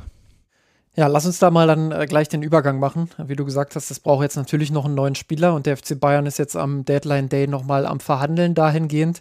Ähm, es gab drei Kandidaten, mittlerweile sind es wohl zwei. Ähm, einmal Joao Cancelo, ähm, hast du vorhin schon gesagt, der sitzt wohl im Flugzeug jetzt doch zum FC Barcelona, was jetzt nicht allzu überraschend ist, weil das ja schon äh, das Gerücht war, was eigentlich den ganzen Sommer über kursiert ist, dass er, dass er nach Barcelona verliehen wird. Ähm, jetzt soll der FC Bayern aber heute gesagt haben, hey, warum eigentlich nicht? Lass uns mal probieren. Vielleicht äh, spontan geht da ja vielleicht noch was. Äh, der war ja mal Teil unseres Teams, vielleicht hat er ja doch Bock und lässt sich noch mal umstimmen. Ähm, ist wohl vom Tisch. Also genau. lass uns aber trotzdem kurz noch bei ihm bleiben. Ja. Weil, ne, also ich heute dann äh, äh, der Rent-Podcast, weil Stichwort planlos, wir, ich meine, auch da, ich fasse noch mal kurz zusammen. Cancelo kam in der Winterpause, hatte, ich glaube, die ersten zwei Spiele hat er super furios gespielt mit ein, zwei sensationellen Aktionen, die es direkt in alle Sportschau-Highlights geschafft hatten. Tore, Torvorbereitung, Seitenwechsel, Dribblings. Danach kam er in so ein kleines Tief, wo er auch mal mehrmals nur auf der Bank saß und dann auch äh, bei Bayern so ein bisschen unzufrieden war. Da dachte man, huch, äh, überraschend, das klappt jetzt doch nicht. Und dann im letzten Drittel der Saison war er wieder richtig wichtig und du hast gemerkt, er ist jetzt auch angekommen und er war, er hat flexibel mal links gespielt, mal rechts gespielt und er und eigentlich war klar, ey, wenn du ihn irgendwie halten kannst, dann musst du diesen Spieler halten, gerade auch nach dem Abgang von Lukas Hernandez, der früh klar war, weil äh, Cancelo gibt dir so viel Flexibilität für beide defensiven Außen, wo es immer eben die Engpässe gibt. Wir haben gerade über die Pavard-Situation gesprochen, dass Pavard ein Abgangskandidat war, war äh, uns klar, obwohl er auch zu mir nicht ins Büro gekommen ist und, äh, und dass eben ein Backup für äh, Davis fehlte. Also sportlich sprach alles dafür, dass man Cancelo halten würde. Und als sie da so, und es gab überhaupt keine Gespräche oder Gerüchte oder irgendeine Kommunikation positiv in die Richtung, dass man sagen würde, ja, wir versuchen es, aber er ist zu teuer oder so, ne?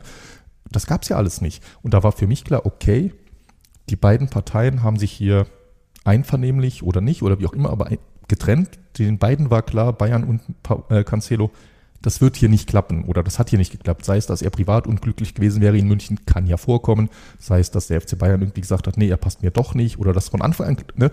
Und da war für mich klar, okay, die sind näher dran, die sehen ihn täglich im Training und die äh, beiden haben sich entschieden, getrennte Wege zu gehen. Habe ich gesagt, kann ich mit leben, finde ich sportlich schade, aber dann gibt es gute Gründe.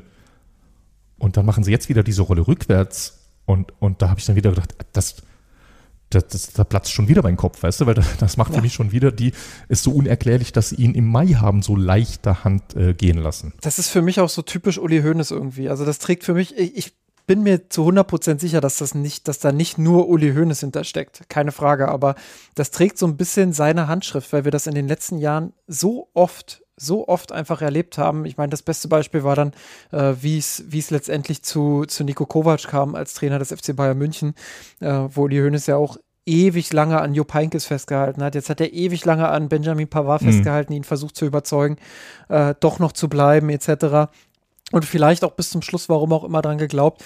Und äh, dann äh, sagt er noch vor ein paar Tagen in irgendeinem Interview, ja, der Kader, der ist absolut exzellent. Auf, also da wird, da wird er gefragt, genau, ja, da, wird ja, er, da, da, wird er danach gefragt, äh, ob der Kader noch einen Sechser braucht, so wie es Thomas Tuchel sagt. Und da sagt Hönes ganz selbstverständlich, der Kader ist exzellent aufgestellt. Das ist ein Top-Kader, super, perfekt, alles super, wir sind sehr zufrieden damit.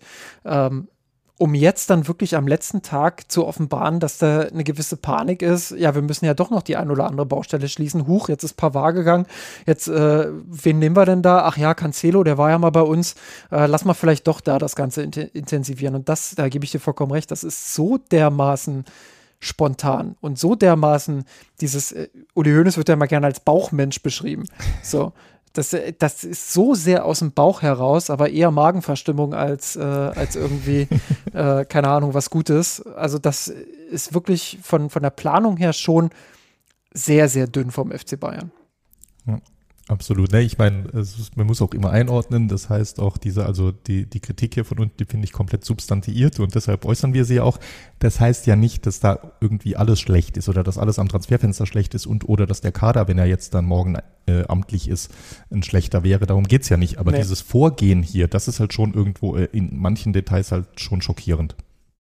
Genau, also Cancelo ist jetzt vom Tisch. Äh, hätte man ja auch kaum erwarten können äh, bleiben noch zwei Kandidaten, nämlich ähm, der FC Bayern war jetzt in den letzten Tagen ähm, sehr, sehr interessiert daran, äh, Trevo Chaloba, ich hoffe, ich spreche ihn richtig aus, vom FC Chelsea zu verpflichten.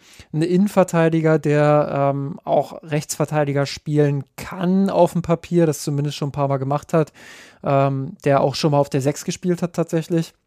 Ähm, muss sagen, ich habe ihn jetzt nicht extrem oft gesehen, aber in den Spielen, in denen ich ihn gesehen habe, hat mir vor allem seine Aggressivität sehr gefallen. Also Spieler, der sehr ähm, zweikampfstark ist, der äh, wirklich auch gerne mal aggressiv seine Position verlässt und äh, seinen Gegenspieler unter Druck setzt. Äh, eigentlich schon was, was der FC Bayern hin und wieder hat vermissen lassen. Also dieses ähm, wenn ein Spieler im Mittelfeld angespielt wird, dass der sich nicht aufdrehen kann, dass man da sofort im, im Rücken des Gegenspielers ist, sofort Druck ausübt.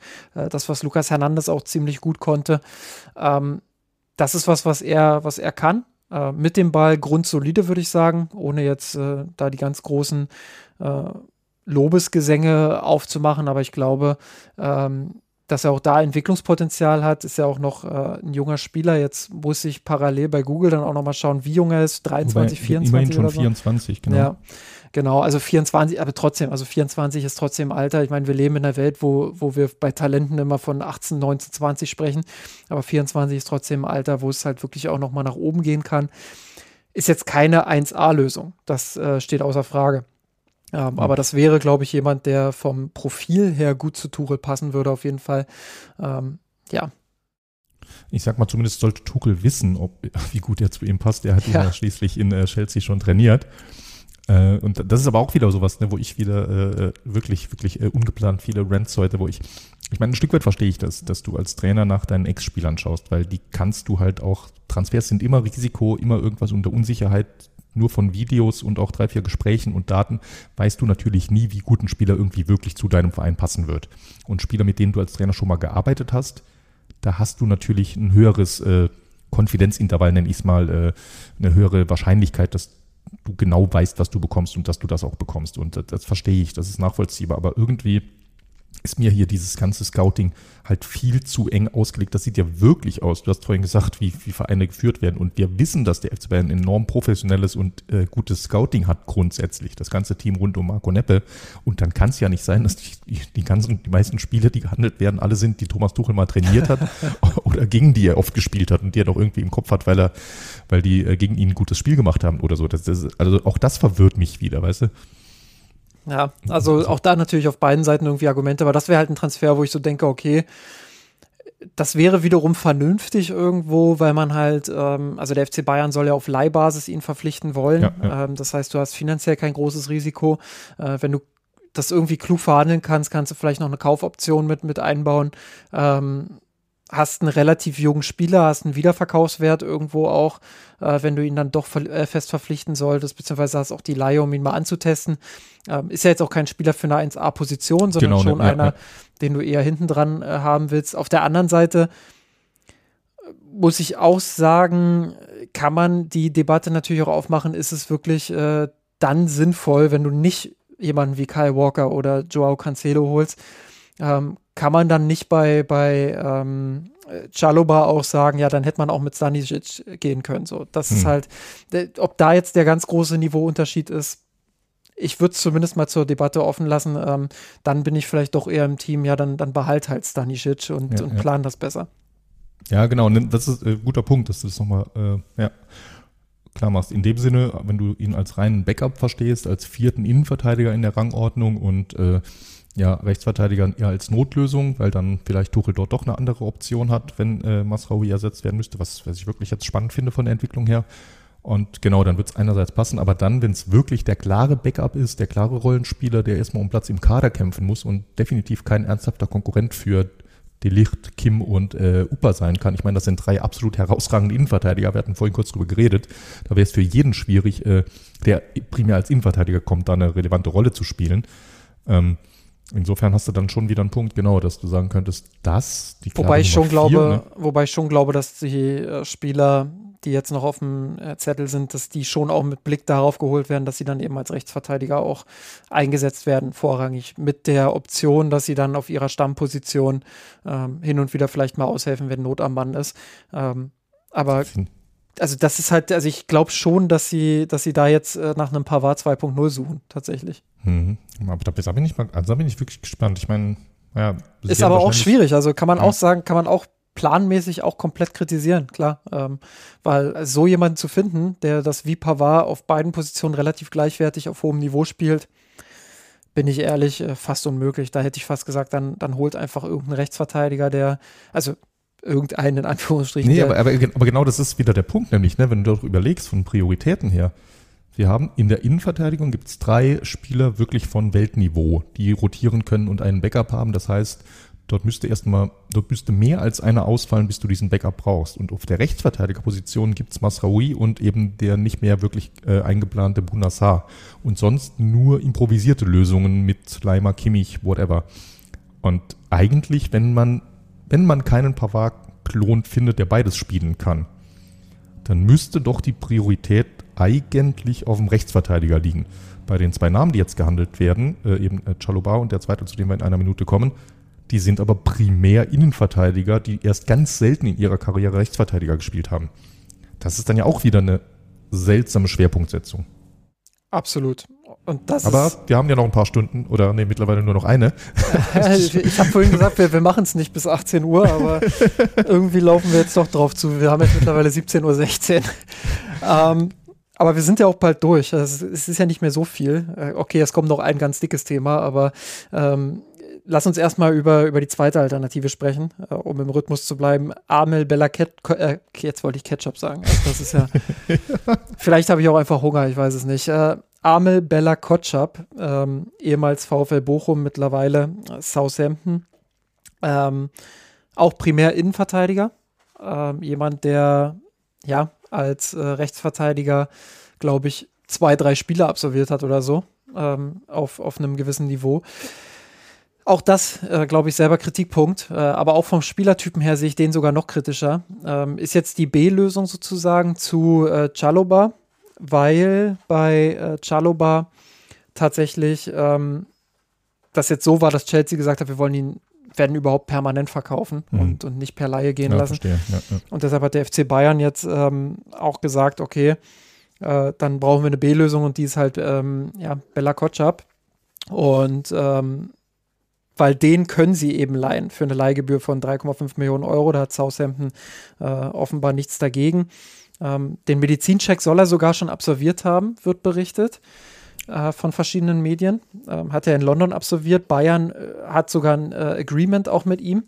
Aber es bleibt jetzt eben noch offen, äh, dass die Clubs sich auch darauf einigen, dass diese Leihe dann ähm, auch durchgeführt wird. Aber das könnte jetzt äh, tatsächlich der Spieler sein, der es dann am Ende werden soll. Und das sehe ich aus äh, Spielerperspektive, wenn ich jetzt seine Leistungsfähigkeit be beurteile, schon auch ein Stück weit spannend, weil ähm, ja, äh, ich fand ihn fehleranfällig. Ich sag's mal, wie es ist. Also ich finde, äh, er hat Talent, er hat äh, ein Profil, aber ich finde ihn sehr, sehr fehleranfällig und, und äh, bin gespannt, sollte er zum FC Bayern kommen, ob er A, die Minuten dann auch bekommt und B, ob er dann auch den Schritt zur Konstanz gehen kann.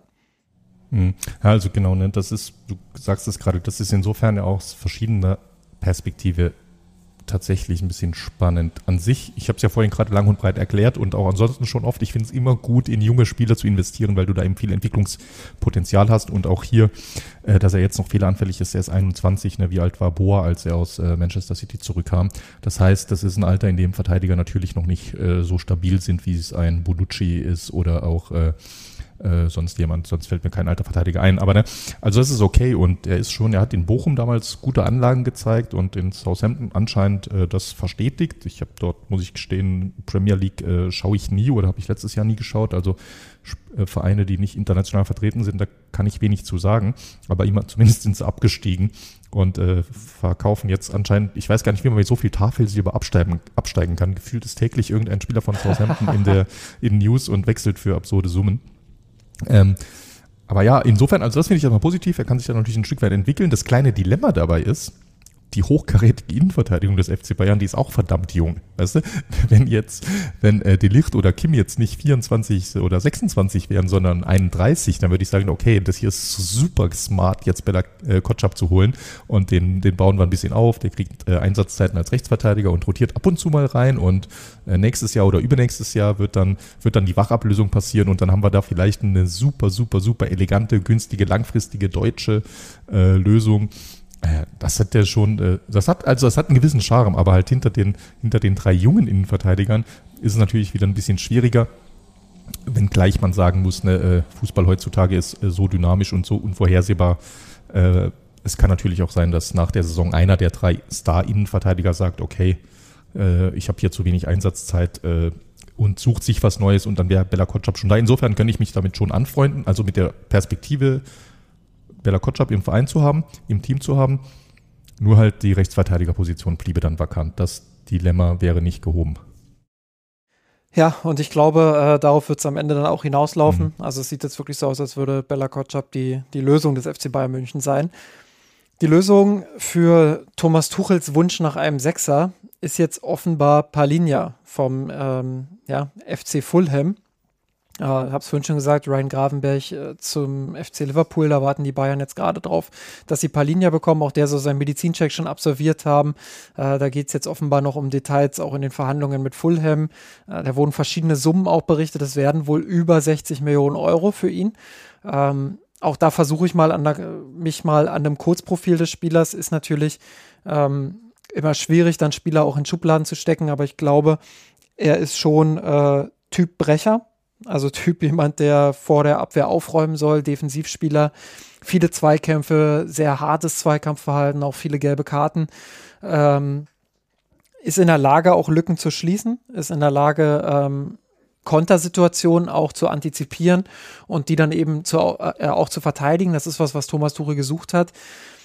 Auf der anderen Seite bin ich ein bisschen skeptisch, was sein Spiel mit dem Ball angeht. Ähm, hab zwar vernommen, dass äh, in der, in der Bayern-Bubble im Internet sehr, sehr viel Hype entstanden ist und sehr viel Freude darüber, dass jetzt endlich der Sechser kommt, den man gesucht hat.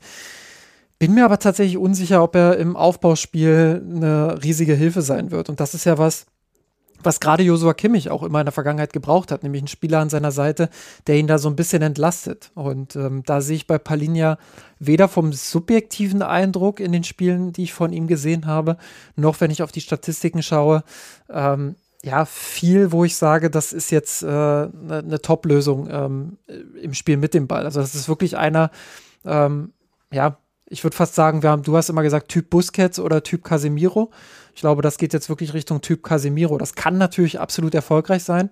Auf der anderen Seite, ähm, ja, äh, habe ich so ein paar Bedenken in einem, in einem System, was eben schon auch äh, 60 bis 70 Prozent Ballbesitz äh, in vielen Spielen vorsehen wird. Ja, komplett. Ne? Ich, ich glaube, wir müssen hier, auch wenn wir das schon ein, zwei Mal diskutiert haben, sogar nochmal diese Schleife drehen. Äh, was, was ist eigentlich ein Anker-Sechser und äh, was fehlt im Bayern-Spiel auf der Sechs? Weil ich, ich glaube, da fliegt viel durcheinander. Auch äh, Tuchel hat es relativ klar gesagt, was er will. Tuchel wünscht sich einen Casemiro, einen Abräumer, der die Position hält. Äh, du und ich oder auch andere, wir haben ja schon länger analysiert, spätestens seit Thiago weg ist, aber sogar ein Stück weit schon vorher. Das ist eigentlich nicht alles, was hier fehlt, sondern hier fehlt eben auch derjenige, der im Aufbau die Position hält, der eben wie Busquets, du kannst um drei Uhr nachts kannst du wahrscheinlich Piquet aufwecken, der weiß, genau vier Meter entfernt steht Busquets und der kann dem immer den Pass spielen, weil der immer den Ball verarbeiten könnte und vor allem immer frei ist, immer anspielbar ist, immer eine Pressing-Situation auflösen kann im Ballbesitz. Und das ist halt auch, das ist ja, was wir immer sagen. Kimmich hat Stärken unter anderem darin, nach vorne zu rennen, nach außen zu rennen, ins Tripling gehen, links, rechts äh, kreativ zu sein. Und äh, Busquets bewegt sich eben nicht. Der joggt, der hält seine Position und ein Xabi Alonso, der Ältere vor allem, hat es auch so ähnlich gemacht. Der ist ja auch nicht mehr nach vorne links gesprintet und dort in den Tripling gegangen. Der hat das Spiel von der Defensive aus aufgebaut. Thiago hat das auch gemacht, aber der hat auch noch tausend andere Dinge parallel machen müssen. Und das ist, das ist aus zwei Gründen wichtig. Zum einen kriegst du dadurch eine andere Struktur und Stabilität, auch ein strategisches Element in dein Aufbauspiel rein. Und zum anderen bist du damit halt viel, viel, viel pressingresistenter. Und dass der FC Bayern nicht, der FC Bayern ist längst nicht mehr so pressingresistent aktuell wie vor vier, fünf Jahren. Das hat man an den Spielen gegen Leipzig unter anderem gemerkt. Ne? Man ist dort anfällig für Fehler, wenn die voll draufgehen. Und dieses Element, das würde nur ein spielstarker Sechser bringen. Gleichzeitig, und das ist die andere Sicht, und das ist auch total nachvollziehbar, beobachten wir ebenfalls seit drei, vier Jahren schon, so lange zieht sich das beim FC Bayern, dass es riesige Löcher gibt im Rücken von Kimmich und Goretzka, teilweise auch im Rücken von Thiago und Goretzka in Umschaltsituationen. Wie oft, auch unter äh, Flick und unter Nagelsmann schon, wie oft ist der FC Bayern da in Konter gelaufen und hatte wirklich riesige Löcher, die der Gegner bespielen konnte, weil dort eben ein Typ Casemiro fehlte. Und das ist so ein bisschen, das ist auch so ein bisschen eine, eine Glaubensfrage. Äh, was ist dir dort wichtiger? Und äh, Ideal wäre natürlich gewesen, du findest jemanden, der beides kann. Die Königslösung äh, Declan Rice, äh, eine B-Lösung, die jetzt sich ein bisschen in den Vordergrund spielt, äh, mit einem guten Bundesliga-Start, ist ein äh, Granit Xhaka, der das ähnlich spielt in Leverkusen, der auch Qualitäten im äh, strategischen Aufbau hat und gegen den Ball. Und und das ist halt der Punkt, ne? Und da definitiv löst, äh, defin äh, löst äh, Palinja nur einen Aspekt, nämlich diese, diese Defensivvariante, die Defensivlöcher stopfen.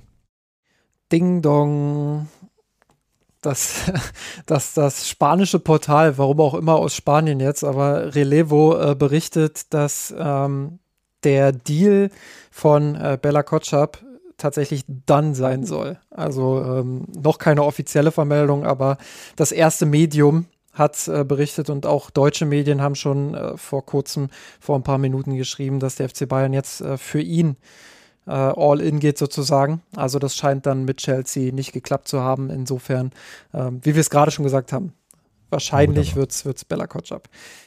Willkommen beim FC Bayern. Genau, dann. und äh, ja das, was du gesagt hast, vollkommen Zustimmung zu Palinja. Ähm, das ist halt das, womit ich so ein bisschen Bauchschmerzen habe mhm. und weshalb ich auch nicht ganz mitgehe mit der kompletten Euphorie, die irgendwie jetzt losgebrochen ist in den sozialen Netzwerken ähm, über den Transfer, weil eben auch diese Ablösesumme noch dazu kommt. Und äh, wenn wir jetzt von Typ Casemiro sprechen, ja, Palinja ist 28, hat in seiner Karriere jetzt noch nicht so oft Top-Niveau gespielt und äh, auch noch nicht so lange dieses Niveau äh, gezeigt, was es beim FC Bayern eben auch braucht. Insofern ist es schon auch eine kleine, ähm, eine kleine Unbekannte, die sich der FC Bayern dafür viel Geld holt, ähm, wo man schauen muss, wie lebt er sich überhaupt ein auf diesem Niveau, auf diesem neuen oder in diesem neuen System dann auch mit diesem neuen Spielstil. Ja, äh, klar, man kann wirtschaftlich absolut argumentieren und sagen, ja, 40, 40 Millionen Euro für Gravenberg bekommen, das verrechnet sich ja dann irgendwo auch. Ähm, auf der anderen Seite ist das eben auch ein Transfer, der jetzt relativ last minute getätigt wird und wo man nicht das Gefühl hat, äh, da wurde jetzt äh, wochenlang dran gearbeitet, wie es beispielsweise bei Harry Kane oder so der Fall war. Ähm, und nachdem es mit Rice nicht geklappt hat, war man sich ja intern, haben ja verschiedene Medien auch berichtet, komplett einig, okay, dann machen wir jetzt nichts mehr, du musst mit dem arbeiten, Thomas, was du hast. Und jetzt auf einmal sagt man, ja, wir holen doch Palinja. So, das äh, kommt für mich wieder sehr, sehr, sehr, sehr spontan und wenig durchdacht rüber irgendwie. Ist, ist es absolut. Ne? Es, es passt ja auch so ein bisschen in das Muster. Ich meine, wir hatten jetzt gerade äh, Rice-Term äh, besprochen. Wir haben auch gesehen, dass ein äh, Caicedo gewechselt ist. Beides Sechser aus der Premier League, die dort äh, gehandelt wurden und äh, da hatte irgendwie niemand äh, drüber geredet. Ja, ist ja nicht schlimm, es gibt ja drei Super Sechser in der Premier League, ne? Sondern da war es okay, das sind die beiden Superstars und die sind jetzt zu teuer oder wollen nicht nach München oder Bayern will nicht, wie auch immer. Und dann war ja erstmal Pause. Da war jetzt ja nie irgendwo, okay, es gibt hier drei und äh, bekommen wir jetzt den dritten und auch gut, sondern genau wie du sagst, er ist relativ kurzfristig aus dem äh, Hut gezaubert worden. Und äh, um das nochmal mit ein paar äh, Zahlen zu unterstützen, was du auch gerade gesagt hast, er hat diese Leistung äh, die letzte Saison richtig gut gewesen sein muss in Fulham. Auch das kann ich nicht äh, wirklich beurteilen. Äh, die hat, hat er noch nicht lange gezeigt. Da er ist jetzt äh, 28 Jahre alt. Und äh, um das, wie gesagt, mit ein paar Zahlen zu untermauern, er hat äh, Portugal Jugend äh, gespielt, unter anderem in der U19 14 Einsätze. In der U20 hatte er dann schon nur noch zwei Einsätze.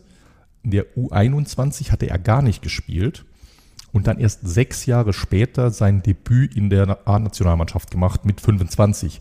Und dazwischen, das ist auch so, er gehörte äh, lange Sporting und er war dann ausgeliehen an äh, äh, Belenenses, war ausgeliehen zwei Jahre an Prager und dann hat er so mit, also wie gesagt, er ist wirklich ein sehr, sehr Spätstarter. In Prager hat er ordentlich gespielt, dann zurück nach Sporting, dort hat er dann gut gespielt, so gut, dass Fulham ihn wollte und vor der letzten Saison erst gekauft hat. Also er hat auch erst ein Jahr international gespielt und dort eben anscheinend äh, eine gute Saison in Fulham. Da will ich gar nichts in Abrede stellen. Und jetzt, äh, also so ein bisschen vergleichbar ne, mit, äh, mit Kim Min Jae, so ein bisschen so Spätstarter und dann relativ schnell sich für höhere Aufgaben qualifiziert. Und jetzt beim FC Bayern und auch Einsatz noch dazu in der portugiesischen Nationalmannschaft. Ich glaube, die, die meisten sehen wahrscheinlich Portugal öfter spielen als Fulham. Da war es auch so, beispielsweise bei der Weltmeisterschaft in Katar war er dabei ist aber nur in den drei Vorrunden-Einsätzen zu Kurzeinsätzen gekommen, jeweils kurz vor Schluss, äh, so mal äh, zwei mal acht mal 15 Minuten und in den K.O.-Spielen gar nicht mehr. Zuletzt aber hat er auch dort einen Sprung gemacht und in der Qualifikation zur Europameisterschaft war er jetzt äh, regelmäßig Stammspieler. Also es ist schon, er hat da eine positive Entwicklung und äh, das, das spricht für ihn und äh, rein sportlich natürlich ist 28 noch ein Alter, in dem man jetzt noch nicht äh, unbedingt kurz vor äh, der Rente steht, aber es ist natürlich für einen Transfer dieser Größenordnung ist es ein gewagtes Alter und eben wie du sagst, viel hat er noch nicht gezeigt im europäischen Fußball. Ja, und äh, um es nicht komplett negativ jetzt äh, darstellen zu wollen, natürlich ähm, gibt es auch Dinge, die, die den Transfer nachvollziehbar machen. Ich habe es gerade gesagt, Ablösesumme verrechnet, äh, defensiv kann ich nur das bestätigen, was du gerade schon angedeutet hast, obwohl du gesagt hast, du hast nicht viel gesehen. Ich habe ein paar Spiele gesehen also wie er verteidigt, mit welcher Leidenschaft er verteidigt, wie gut er auch verteidigt, das ist schon ähm, ein sehr, sehr gutes Niveau, gerade bei einem Team, was ja defensiv schon auch häufig unter Druck steht. Ähm, ja, hat er, hat er einen guten Job gemacht, ist in der Lage, dort auch diese Lücken zu füllen. Und ähm, Tuchel meinte ja, ein Problem für Gravenberg war beispielsweise, dass es diese Achterposition so klar nicht gab. So. Und ähm, das äh, könnte sich ja jetzt vielleicht ändern. Also vielleicht doch eher so, so ein Real Madrid-Mittelfeld. das wäre auch witzig, ja. Ähm, wo du dann äh, Palinja als klaren Sechser hast und dann Kimmich und äh, beispielsweise Musiala davor. Und äh, Musiala wäre ja schon jemand, der Kimmich dann auch entlasten kann im Spielaufbau. Mhm. Ähm, der sicherlich dann eine offensivere Rolle hätte als Kimmich. Ähm, aber das kann dann in der Abstimmung natürlich trotzdem funktionieren. Ich habe nur meine Skepsis dann eben auch ausdrücken wollen, weil ich diesen Hype noch nicht komplett mitgehe. Aber es kann natürlich trotzdem sein, dass er das Puzzleteil ist, was äh, Tuchel sportlich fehlt. Und was man natürlich dann all in all vielleicht auch festhalten muss. Tuchel hat jetzt all seine Wünsche erfüllt bekommen. Palinja soll ja auch jemand gewesen sein, äh, für den er seine Hand ins Feuer gelegt hat. Ähm, vielleicht nicht die 1A-Lösung, die er sich mit Rice gewünscht hätte, aber mindestens mal die 1B-Lösung. Ähm, und er muss jetzt dementsprechend auch liefern. Ja, ganz klar. Ne? Also das ist äh, auch mal wieder ein schöner Anglizismus. Äh, das ist eine klassische, äh, zusammen mit Harry Kane, äh, das sind Win-Now-Moves. Das ist, du gibst 170 Millionen Euro für einen 30- und 28-Jährigen aus. Äh, beides Wunschpositionen, Wunschspieler des Trainers. Äh, damit ist ganz klar, die Verantwortung liegt jetzt bei Tuchel. Da gibt es jetzt keine Ausreden mehr, auch wenn der Kader vielleicht immer noch nicht perfekt ist. Und wir haben gerade vorhin die eine oder andere Baustelle erwähnt. Äh, aber wer so viele Wünsche erfüllt bekommt, die explizit kurzfristig helfen müssen von ihrem Alter, von ihrer Erfahrung, der muss auch liefern. Das ist, äh, also so gesehen hat er sich selbst damit äh, unter Druck gesetzt. Aber was ich da auch noch ergänzen wollte, von mir auch noch was Positives. Also wie gesagt, den Spieler ähm, äh, kenne ich kaum. Insofern äh, kann ich ihn auch weder loben noch kritisieren. Aber was ich enorm gut finde, ich wollte vorhin nur noch mal, um das einzuordnen, wir beide hätten gesagt, wir setzen den Schwerpunkt ein bisschen anders im defensiven Mittelfeld, haben aber auch Bedarf gesehen. Aber es ist ja völlig okay, dass Thomas Tuchel einen anderen Bedarf sieht als wir. Ich behaupte sogar, äh, er hat ein kleines bisschen mehr Ahnung von manchen Dingen als wir, äh, was äh, Taktik und die Mannschaft und äh, Spielsysteme angeht.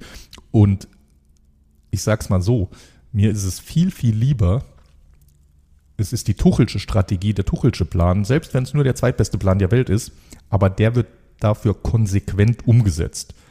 Und das ist generell so, ne? Du brauchst nicht immer die beste aller Ideen, aber die Idee, die du hast, konsequent umzusetzen und dann auch, ja, das wirklich alles dafür zu machen, dass du diese Art Fußball spielen kannst, dass du das versuchen kannst, das hat der FC Bayern jetzt gemacht und das finde ich gut. Also das finde ich ausdrücklich sehr gut, diesen Tuchelschen Plan zu sagen, okay, wir verlassen uns jetzt auf Thomas Tuchel, wir geben diesem Mann jetzt viel Macht auch weil es ein Vakuum bei uns gibt, aber auch weil wir ihm vertrauen, weil wir ihn schätzen für das, was er im Fußball erreicht hat, wofür er steht.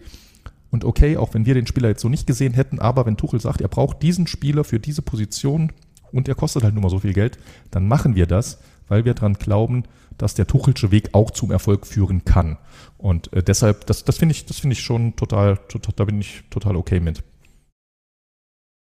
Gut, dann äh, würde ich das Thema ausschließen. Äh, wir werden sowieso erst dann äh, nach den ersten Spielen so richtig beurteilen können, wie sich das alles beim FC Bayern sortieren wird. Interessant noch, der Guardian ähm, berichtet tatsächlich gerade, dass Chelsea sich jetzt darauf vorbereitet hat, äh, Trevor Chaloba doch auf Laie zum FC Bayern zu schicken. Aber beim FC Bayern ist es jetzt eher ruhiger geworden äh, in der Kommunikation mit Chelsea. Ach, also da hat sich das jetzt irgendwie anscheinend nochmal vielleicht umgedreht. Man weiß es ja auch nicht, von mhm. wo die Informationen kommen etc. Aber fand ich gerade einen sehr interessanten Spin, weil mittlerweile ja, ja, spitzt sich ja alles auf äh, Bella Kotschap zu. Also mal sehen, worüber wir dann nächste Woche dann tatsächlich berichten werden, beziehungsweise reden wir. ja, natürlich, ne, aber, aber auch klar. Also das finde ich wiederum, äh, wie gesagt, wir waren ja heute äh, an ein äh, paar Aspekten kritisch, das finde ich dann auch wiederum gut gemacht vom FC Bayern. Das ist legitim, das ist für die, für die anderen Parteien dann immer ein bisschen schwierig, aber das gehört dazu am Deadline Day, da mehrere, äh, mehrere Eier in der Luft äh, zu jonglieren und ähm, und dann eben auch da ganz opportunistisch zuzugreifen, da wo es eben besser zu passen scheint. Und wenn der FC Bayern der Meinung ist, dass das Bella Kotschap Gesamtpaket besser passt und dann ist halt nun mal wäre in dem Fall Chelsea der Leidtragende. Äh, das, das gehört auch dazu und äh, das wäre dann ja ganz clever gelöst aus Bayern Sicht. Ich sage immer, der Transfermarkt ist wie eine Kotschap-Flasche. Am Ende kommt dann alles raus. Der ist gut. Der ist wirklich gut. Also schön. Da gibt es bestimmt ein Meme dazu. Ja. Äh, ich, ich, ich, bitte, ich bitte um äh, spätere Veröffentlichung bei, bei X oder Blue Sky oder wo auch immer. Ja. Sehr schön. Gut, Georg, dann machen wir für heute äh, den Deckel auf die Kotschap-Flasche drauf. Deckel auf die Kotschap-Flasche. Und äh, ich würde auch das Gewinner-Verlierer-Spiel eher skippen, weil heute war das Thema ja doch ein bisschen was anderes. Ähm, das darüber sprechen wir dann wieder nächste, nächste Woche. Wir sind ja jetzt auch schon fast zwei Stunden alt und ich habe gesagt, wir machen es nicht bis 18 Uhr. Jetzt ist es 17.36 Uhr. Ja, ist ja auch schön, da haben wir noch ein bisschen Spannungsbogen, ne? Genau, wir werden nächste Woche nochmal über die letzten gut äh, 20, 25 Minuten des Transferdesasters des FC Bayern München sprechen und äh, alles aufarbeiten, was noch schiefgegangen ist in den letzten Minuten. Zum Beispiel das Fax an Fulham wegen Joao Palinha. Das ist auch hier, ne, ich habe es bestimmt schon mal erzählt, jetzt muss ich doch noch einen kleinen äh, Schlenker machen äh, anderer Verein, aber Bayern-Spieler Choupo-Moting wäre ja mal äh, fast zum ersten FC Köln gewechselt. Ja. Da war es ja tatsächlich so, dass das Faxgerät nicht ging um 17.59 Uhr und deshalb wechselte er nicht nach Köln. Ja. Das ist wirklich true story. Und äh, ich glaube nicht die einzige von äh, Deadline Day Kuriositäten. Insofern. Nee, nee, der äh, Hamburger ich, SV kann da auch ganz viel. Ich hoffe, du hast ja nichts gejinxt. Ganz viele, die da singen. Also da kann noch einiges passieren als in den letzten Minuten. Wir werden da nächste Woche drauf schauen. So ist es. Machen wir. Gut, Georg, dann vielen Dank für deine Zeit, für deinen äh, hervorragenden Input wieder und für die schöne Diskussion zum äh, Deadline Day. Ja, ganz meinerseits. Ich würde sagen, wir hören uns bald wieder, oder? Absolut, ja, wir müssen dann ja nächste Woche ne, äh, erklären, warum wir mit unseren Prognosen zu Gladbach und Leverkusen komplett daneben lagen. ja, da werden wir uns wieder rechtfertigen müssen. Alles gut. Nee, diesmal wird es gut gehen. Also neun Punkte. Mit neun Punkten melden wir uns äh, in der Länderspielpause. Das ist, äh, das hast du gesagt. Aber gut. Macht's gut und äh, wir hören uns nächste Woche wieder. Bis dahin. Servus. Ciao.